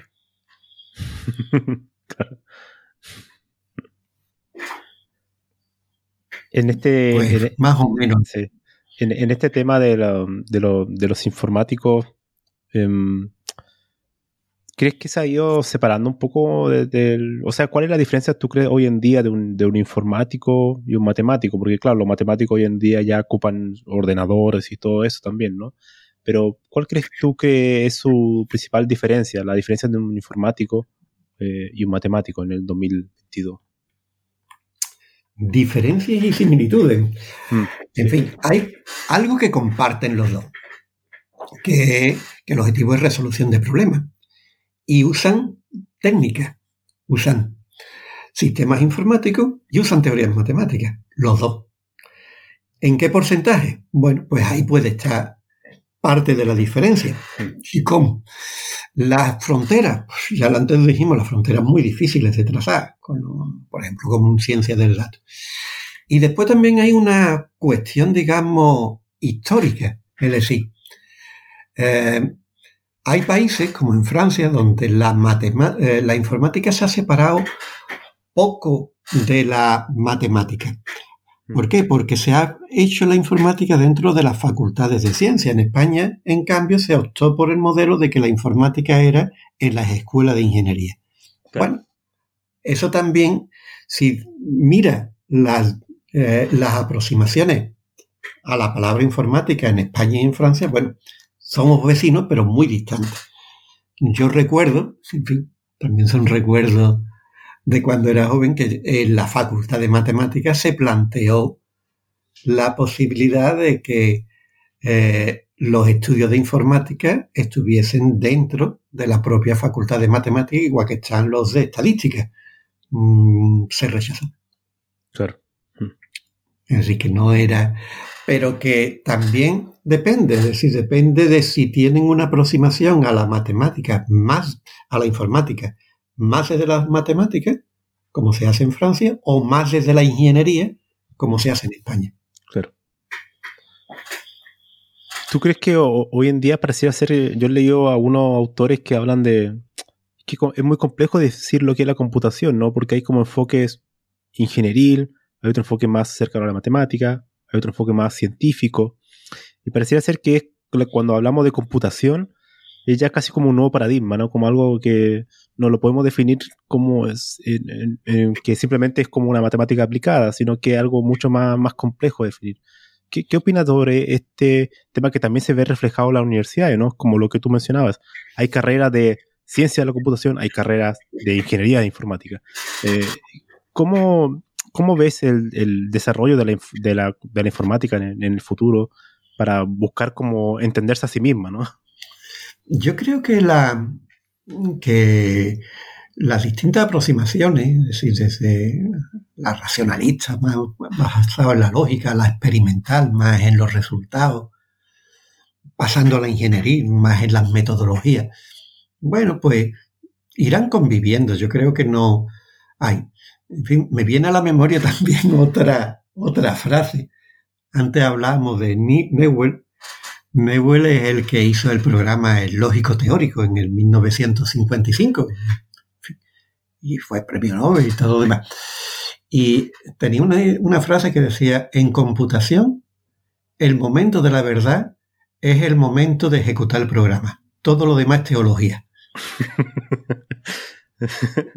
¿Funciona o no funciona? Y entonces, no, pero lo que te quiero decir es que uno que se podía clasificar en la, en la, en la vertiente logicista, pues ahí estaba en la vertiente totalmente científica de la prueba, prueba, funciona, pues si no funciona, no me importa. Y, y claro, pero que todo eso es también el mismo debate, pero ese debate incluso se da entre matemática, física, es decir, eh, existe la pregunta, ¿la matemática es una ciencia experimental o no? Eh, en la matemática se avanza también con prueba y error. Bueno, pues existe las conjeturas, se rechazan las conjeturas, se prueban las conjeturas, en fin, pues si lees eh, los libros de Lacato, bueno, pues parece que es mucho más una ciencia experimental que una que es simplemente una ciencia deductiva. Y lo mismo con los libros de Porja, del razonamiento plausible, en fin. Y por ponerlo también en una frase que lo resume, hay gente que dicen que sí, que matemática es eh, la física donde los experimentos son baratos. Pero sí es una ciencia experimental no sé si tú leíste el libro de Herbert Simon que hablaba un poco de la computación como la ciencia de lo artificial, ¿no? Sí, la, idea de que... ¿qué, opinas sobre, sobre eso? ¿La computación es una ciencia o, qué es eso para ti? ¿Cuál es su relación con la ciencia? No, no, no me enteré. Sí, lo que te quería preguntar era, por ejemplo, ¿cuál es para ti eh, tu opinión sobre la computación? ¿Cuál es su relación con la ciencia? ¿Es una ciencia o es una ciencia artificial como, mencionaba Simon? Mm, a ver, eh, Simon que también decía muchas más cosas, decía que todo era simple y, la relación es de donde surgía la complejidad. Pero bueno, eh, en la computación yo creo que lo que tiene son distintos aspectos. Sí, tiene aspectos de ciencia, yo qué sé, eh, la semántica de los lenguajes de programación, todo eso es pura ciencia. Tú coges y empiezas a leer semántica de lenguajes de programación, eso es ciencia pura y dura. Ahí no hay más, más opiniones. Después también coge los libros, yo qué sé, de, de NUT. Ya no es por la, por la, eh, por la semántica, sino la programación y entonces vuelve otra vez a decir que es un arte, vuelve a, resaltar los valores de la belleza del código, en fin. Mm, pues yo creo que tiene de los dos, que tiene ciencia, tiene arte y también tiene artesanía, que es lo que lo mismo llaman ingeniería. Em, una pregunta que me gustaría hacerte, porque yo sé que a ti te, te gusta la filosofía, te gusta el arte y todo ese tipo de, de áreas más humanistas, por así decirlo. Sí, no, yo soy como que, que nada humano me es ajeno. Sí. y claro, te quería preguntar porque, claro, yo conozco, yo estudié informática y ingeniería informática y muchos compañeros no tienen mucho interés sobre esos temas de humanidad, ese tipo de cosas. Entonces, me gustaría preguntarte sobre cuál es la, la importancia de, no tan solo de un informático, quizás de un profesional cualquiera, de conocer sobre filosofías, conocer sobre el arte, ese tipo de cuestiones. ¿Cómo te amplía el horizonte, por así decirlo, a un profesional y en particular a un informático. Yo creo que la que las dos, que tanto la informática como las humanidades deben de seguir acercándose en los dos sentidos. Desde luego, es muy importante para los informáticos adquirir cuestiones de humanidades, cuestiones filosóficas, como yo que sé, antes lo habíamos estado hablando. La ética, ¿no? La ética de la inteligencia artificial, la ética de lo, la ética de la minería de datos, la ética, eh, en fin, porque ya llegamos a la frontera de eh, ¿es ético hacer todo lo que podemos hacer o debemos de autolimitarnos? Mm, si alguien no se plantea los problemas, difícilmente va a dar la respuesta. Y si llegamos, yo que sé, al mismo de lo de los aprendizajes, todas las historias de los sesgos y las aplicaciones que se están haciendo del aprendizaje profundo con la cantidad de sesgos que se están determinando. En fin, ahí hay muchos, muchos problemas. Problemas éticos de, y también muchos problemas de sentido, es decir, ¿para qué se hacen? Yo creo que la que para los informáticos siguen siendo muy válidos todas las eh, eh, las preguntas que se plantean en las humanidades, aunque en fin, en, el contexto de la informática, pero siguen siendo preguntas muy válidas. Y también el acercamiento recíproco. En fin, ahora se está desarrollando un campo que son las humanidades digitales, que también que es otra intersección de la informática y las humanidades, pero son aplicaciones de la informática para resolver problemas tradicionales de las humanidades. Pero desde luego estoy totalmente convencido de que eh, el especialismo, y ahora podríamos hablar, el quitar la filosofía o seguir reduciendo la filosofía en el bachillerato y sustituirla por otras cosas más modernas, como emprendimiento, mercados de futuro y otras cosas, a mí me parece que un empobrecimiento de la humanidad. Necesitamos un poco más del renacimiento, ¿no? De la época de, las personas que eran un poco más como polímatas, ¿no? Que aprendían un poco de diversas cosas. Vivimos en una época pareciera ser, no sé qué opinas tú, de, una sobreespecialización, ¿no? Como que ya uno empieza a acabar, acabar, acabar y ya llega un momento que no ves nada en realidad. ¿Y, cuál, crees que es el, problema de, eso, de, de sobreespecializarse en un campo? Lo que siempre se hablaba, mm, que se decía que al final de cuentas eh, podía darse el caso de que un filósofo fuese una persona que lo sabe, que sabe nada de todo, y que un informático fuese un especialista que sabe todo de nada. Sí, yo creo que como tantas cosas quizás también sea cuestión de equilibrio. Pero lo que sí es importante, aparte de las humanidades, creo yo, que son las raíces, las raíces históricas, en la memoria histórica. ¿Por qué estamos en los problemas que estamos? ¿De dónde venimos? Mm, ¿Qué es lo que estamos haciendo? Si no, nos hacemos de vez en cuando esas preguntas, pues parecemos simplemente ratas corriendo dentro de, una, de un laberinto. Sí, totalmente. Me gustaría preguntarte, yo sé que a, ti te gusta, has leído a, Seneca y también a Ramón y Cajal, que yo lo, he leído bastante. Em, ¿Qué, opinas sobre, sobre ellos en particular? ¿Cuál es tu opinión sobre, sobre ellos o quizás de otros filósofos? ¿no? La filosofía es muy importante y hay muchas de las que me gustan. Los de eh, lo que más se recuerda de Ramón Cajal es su consejo a, a un joven investigador. Ese libro es maravilloso, ¿no? Sí, sí, es, un discurso de ingreso en la academia. Está muy bien. Hombre, eh, en algunas cosas desfasados, sobre opiniones con las mujeres, pero hay que leerlo en la época en la que lo escribió.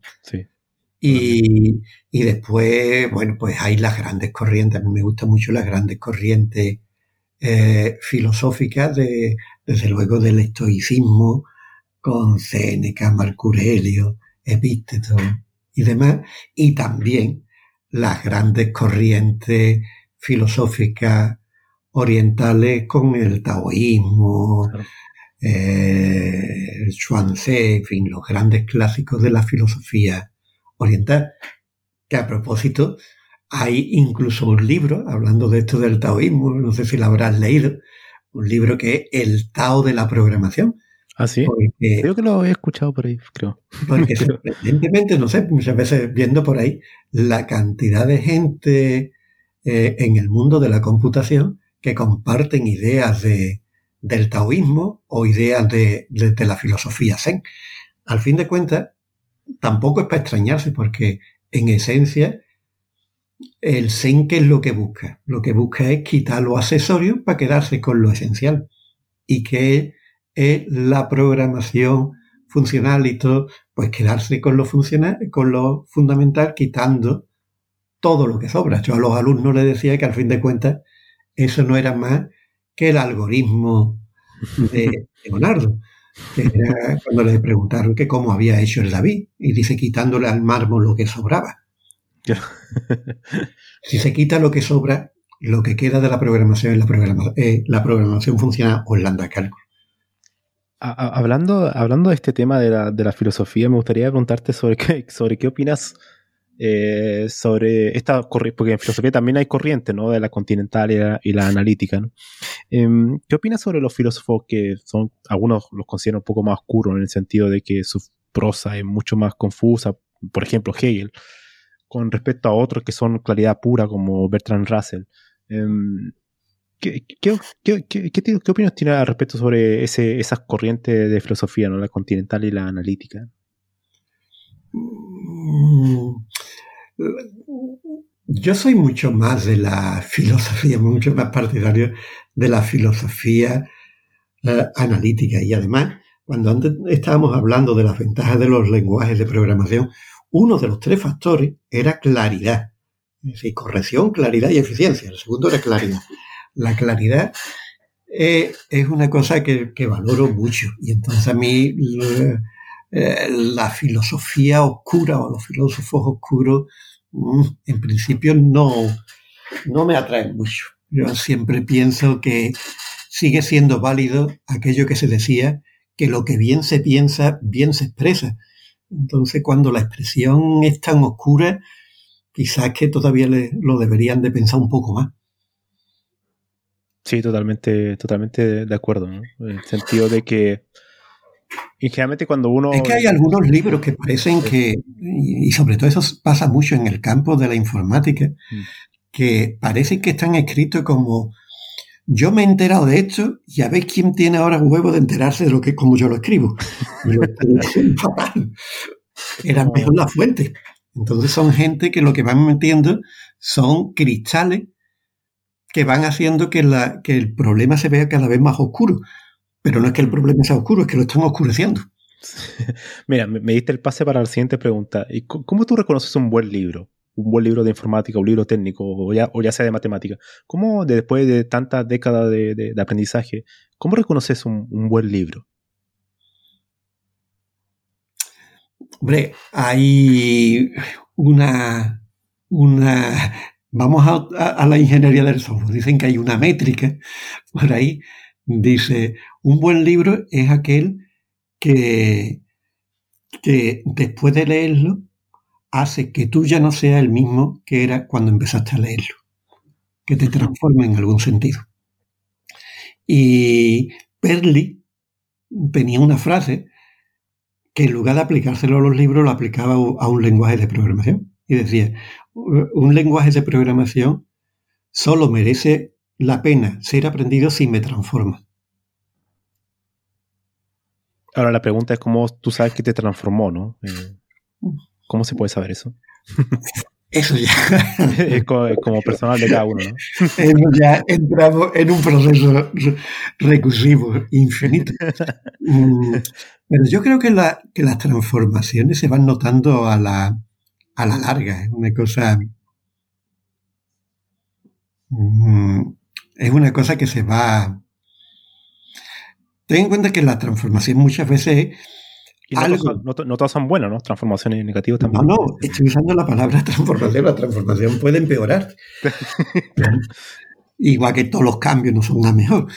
Pero que, la, que, muchas veces la transformación significa si, por restringirnos los campos de la, de la informática y la computación, si la resolución de problemas mm, te lo ha facilitado o te lo ha complicado.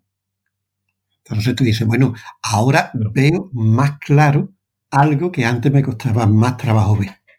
Y vuelvo otra vez a la claridad y a la simplicidad. Que abre los ojos. Es decir, un libro que te abre, te abre campo. Claro, claro. Mm, los empobrecedores son al contrario, lo que solo hacen es reforzarte las creencias. Entonces, eso de, de ponerse tantos límites, bueno, pues también Claro, porque hay algunos autores que escriben libros a mí me gusta mucho leer lo que no hago. Algunos asombros dicen, pero si has leído más libros de Python que yo? digo, sí, por eso lo sé. ¿Tienes alguna crítica a los libros de programación actuales? Mm, sobre todo los mm. libros que hoy aparecen de, por montón. Eh, lo, que, e, mm, eh, la crítica general es que no me gustan nada los libros que solo son manualillos, manuales. Y ¿Cómo aprender el lenguaje X en 10 minutos? Y las prisas. Yo creo que las cosas necesitan tiempo, mm. eh, necesita el conocimiento fundamental y le sobra mucha, eh, muchos manuales y más de funciones y muchas instrucciones. Así que libros que quieren poco menos que el que lo lea sea el apéndice del ordenador. claro, sí. Incluso hay, algunas editoriales en inglesas que los autores prácticamente tienen que llenar una, una plantilla, ¿no? Una plantilla de, forma, como te indican cómo escribir prácticamente todo. Y ya uno se pregunta hasta qué punto queda la individualidad del autor, ¿no? Porque al final son como los libros son muy similares. Eh, a mí me gusta escribir todos mis libros libres y en la red, para que el que lo quiera lo coja y lo use como quiera con licencia libre mm. para que no me impusieran plantilla.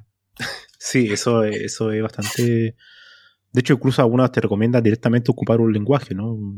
Sí, pero lo mismo pasa con los libros, con los artículos, es decir, que te dicen 14 páginas tienes que meter la cosa en 14 páginas, en fin. Eh, me parece que esos de esos límites artificiales, bueno. Parece ser que... Tiene una gran tradición, en fin, pues podemos coger su tradición desde la época de la Inquisición, pero bueno, que deberíamos deliberar un poco. Mm. Pareciera ser que cuando ya un, libro se, busca que sea lo más simple posible, ¿no? con muchos ejemplos, y, esto igual me lleva a la, pregunta de la teoría, ¿no? Como que hay un cierto temor a la, teoría, ¿no? Como eh, todo lo que es formalismo. Eh, bueno, lo decía una vez, dice, cada vez que pones una fórmula quita no sé cuántos autores. usas palabras porque cuando escribas fórmula, en fin, me estoy recordando algunas reuniones con editores. ¿Cómo fueron esas reuniones? que mm, guiarse por el mercado no siempre es buena idea. No, no. Vamos, puede ser buena idea para ganar dinero, pero no es buena idea para el desarrollo del conocimiento. Sobre todo hoy en día creo que los libros también son más cortos, ¿no? Ya no son como libros grandes, ¿no? De 500 páginas, ¿no? Ya son cada vez menos, parece, ¿no? Mm, sí, pero eso también está, está motivado por la cultura del valor al peso. Mm. Tengo no sé cuántos artículos, no y, en qué se diferencia uno del otro, en 10 en, líneas. Entonces, eso de la atomización también es, digamos, un mal que padecemos. Ya las grandes obras, incluso el, incluso el mismo hecho de escribir libros de texto, pues se ve poco, decir, que ya es poca gente porque Pues parecen que es un tiempo perdido. Si la docencia ya es un tiempo perdido robado a la investigación, pues el escribir libro de texto es el tonto. Ah, esto, esto me lleva a una pregunta sobre, sobre todo hoy en día que muchos programadores dicen que no, que bueno, incluso, incluso algunos en Twitter, yo lo he leído, que en Twitter hay de todo un poco, ¿no? Y hay algunos que mencionan que incluso ya no vale la pena ir a estudiar ingeniería informática porque al final uno entra a YouTube o Udemy o cualquier esta plataforma online y te enseñan un curso de Python, no sé, algo así. Em, ¿Qué opinas sobre la educación en base a audiovisual, ¿no? hoy en día muy popular?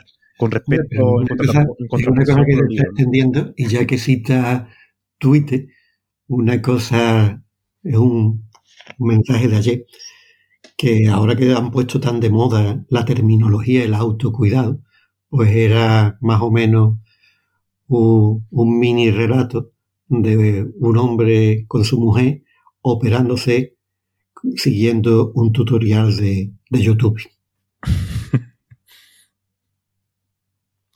Entonces, en fin, yo pienso que, que, hay aspectos positivos, pero lo que no es sustituirlo. Es decir, yo creo que, que mm, la enseñanza con vídeo puede llegar a gente que, que no tienen acceso de otra forma. Y sobre todo si los vídeos se dejan libres, como lo hago yo.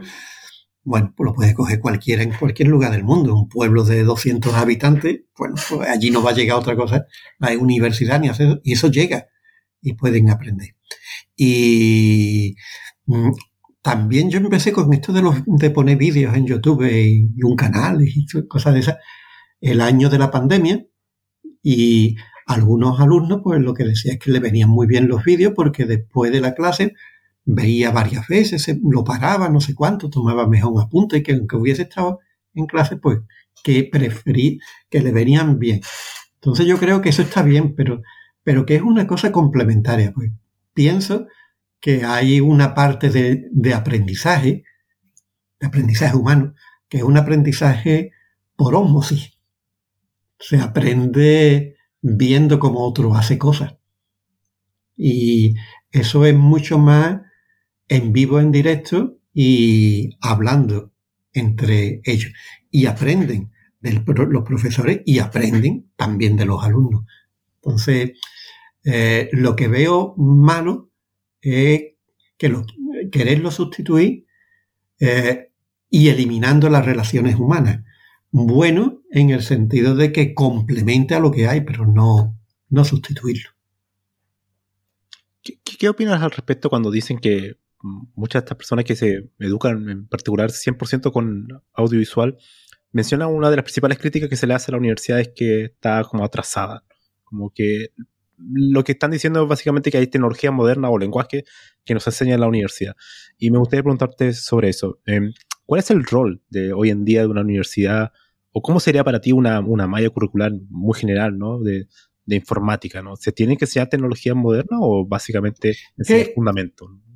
El papel de la universidad en la enseñanza de la informática, em, digamos que es un papel que está cuestionado en, estos momentos, porque eh, Google, a través de sus cursos y pues más o menos que dicen que van a dar títulos con títulos en, en tecnologías informáticas, cursos cortos, baratos, no presenciales, con reconocimiento de Google y con reconocimiento de empresas que se asocian a esa forma de formación porque van a formar lo que las empresas le están pidiendo.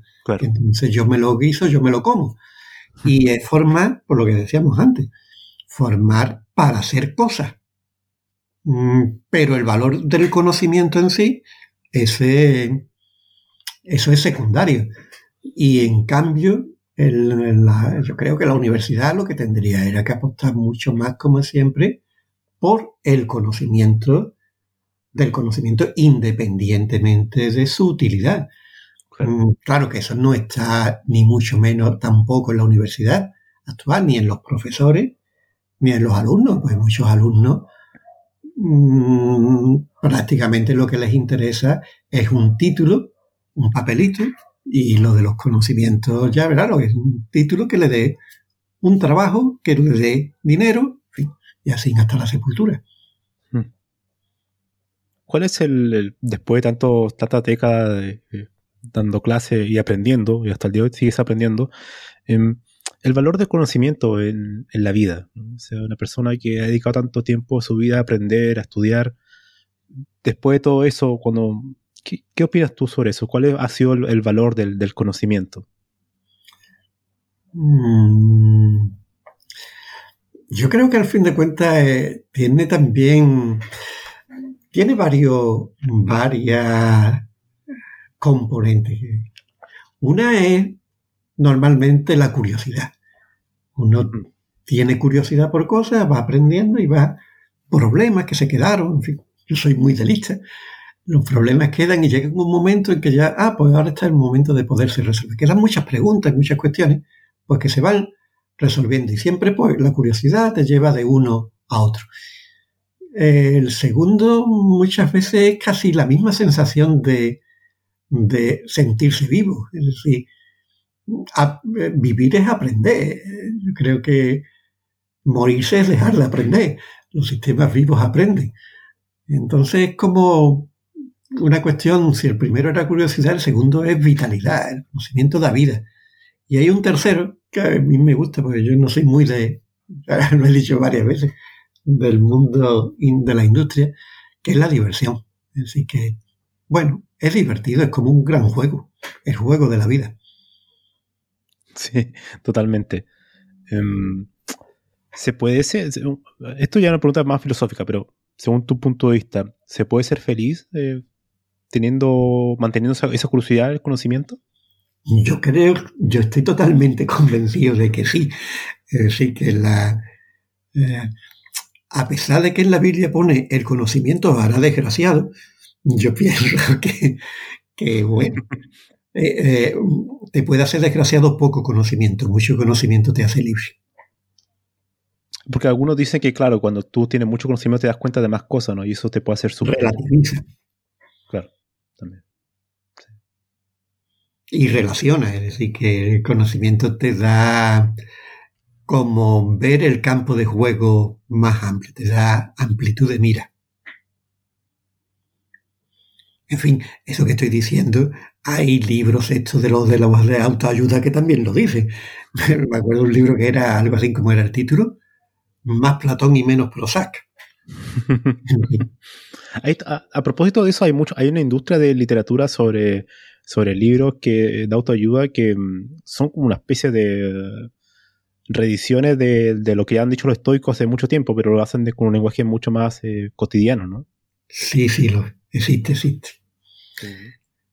Eh, todo mucho más light, políticamente correcto y con fotos ser posibles fotos de gatito.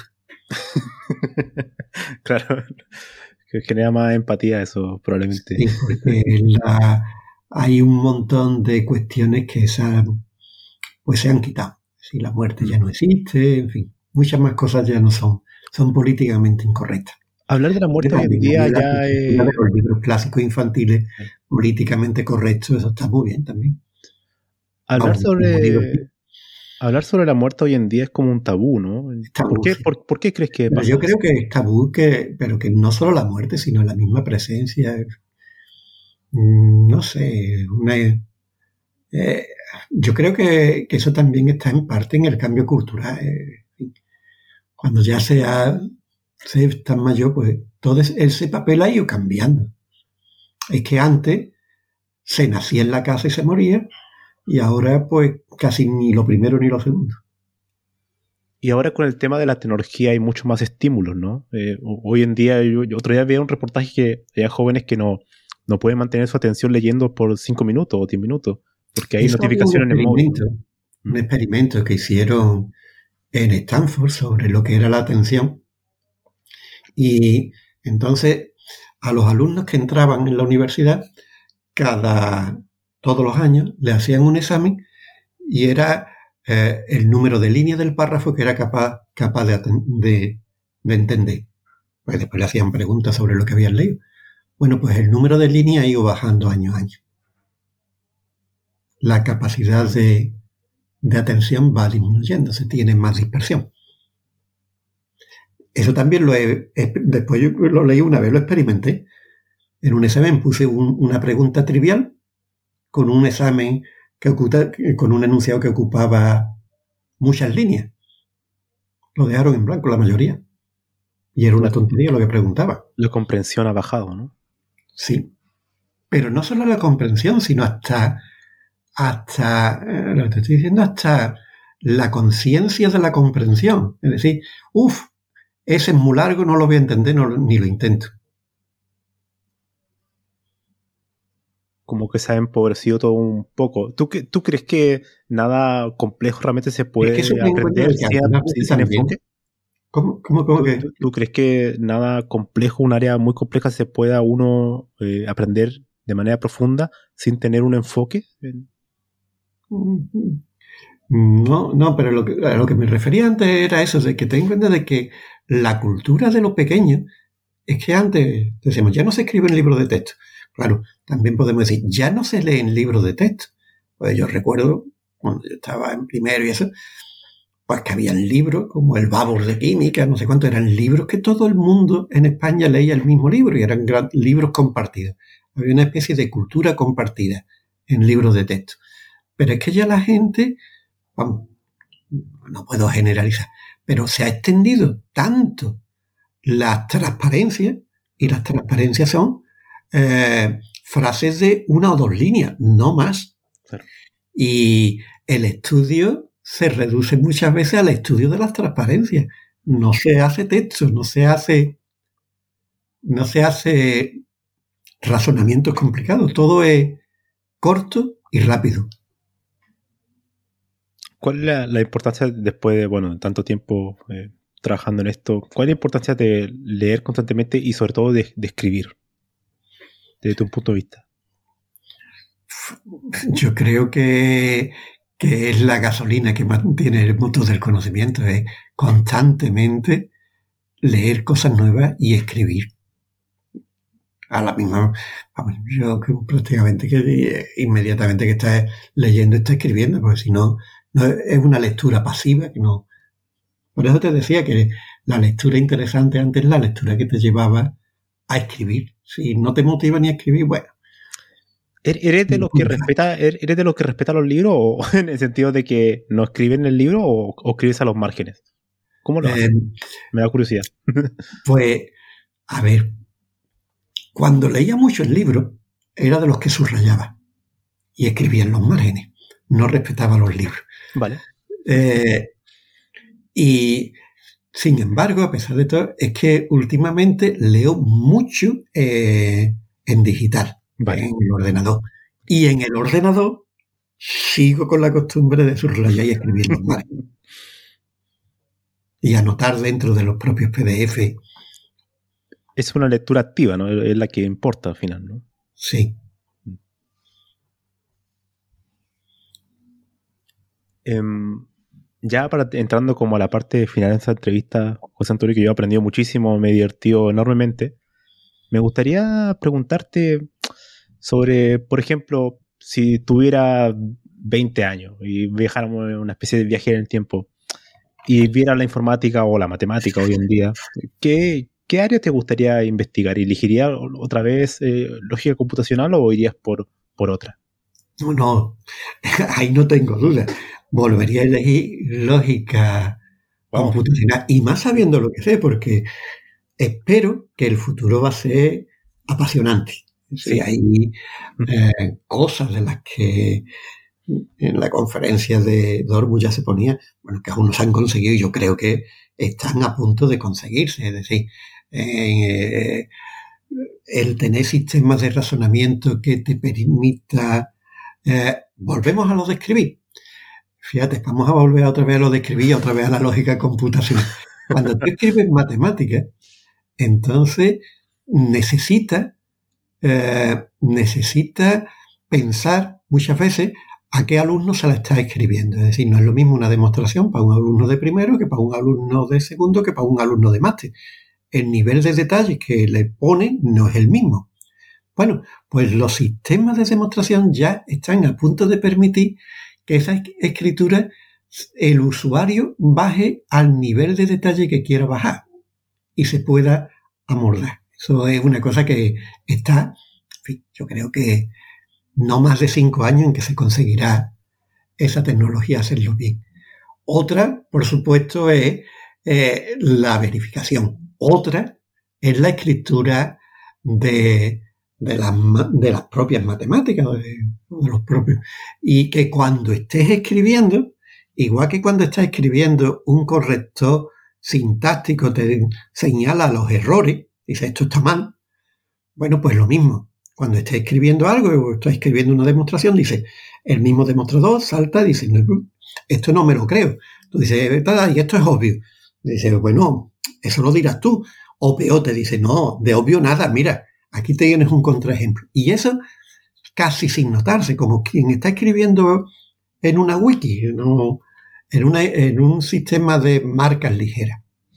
Y también eh, habrá, igual que cuando tú empiezas a escribir y te empiezas a completar eh, automáticamente, pues yo creo que eso también se va a conseguir. Es decir, que tú empiezas a escribir una demostración y el mismo sistema te va a sugerir la demostración. En fin, yo creo que eso... Y, y escribir los programas. Es decir, que no sé si has usado el copilot para escribir código. No, todavía no, todavía no. Bueno, pues yo lo he usado y el código Haskell y el código Lea lo escribe bien. Así que, en fin, em, está claro que no hay ningún conocimiento semántico y mucho patrones, equiparación de patrones. Pero no está mal, es que empiezas casi a escribir eh, nada y ya te completa las definiciones o te completa las estructuras de las definiciones. Y desde luego el último de los grandes sueños, que los demostradores sirvan para verificar grandes sistemas y no solo eh, las partes críticas, sino cada vez partes mayores de sistemas cada vez mayores, está, está a punto de alcanzarse y también que se puedan utilizar también para descubrir nuevas matemáticas, seguir descubriendo matemáticas. ¿Por qué? Porque la formalizada ya es suficiente como para poder, entre comillas, para poder hablar con el ordenador y que el ordenador te entienda los conceptos matemáticos que está manejando. Pero todo esto es futuro, en el presente.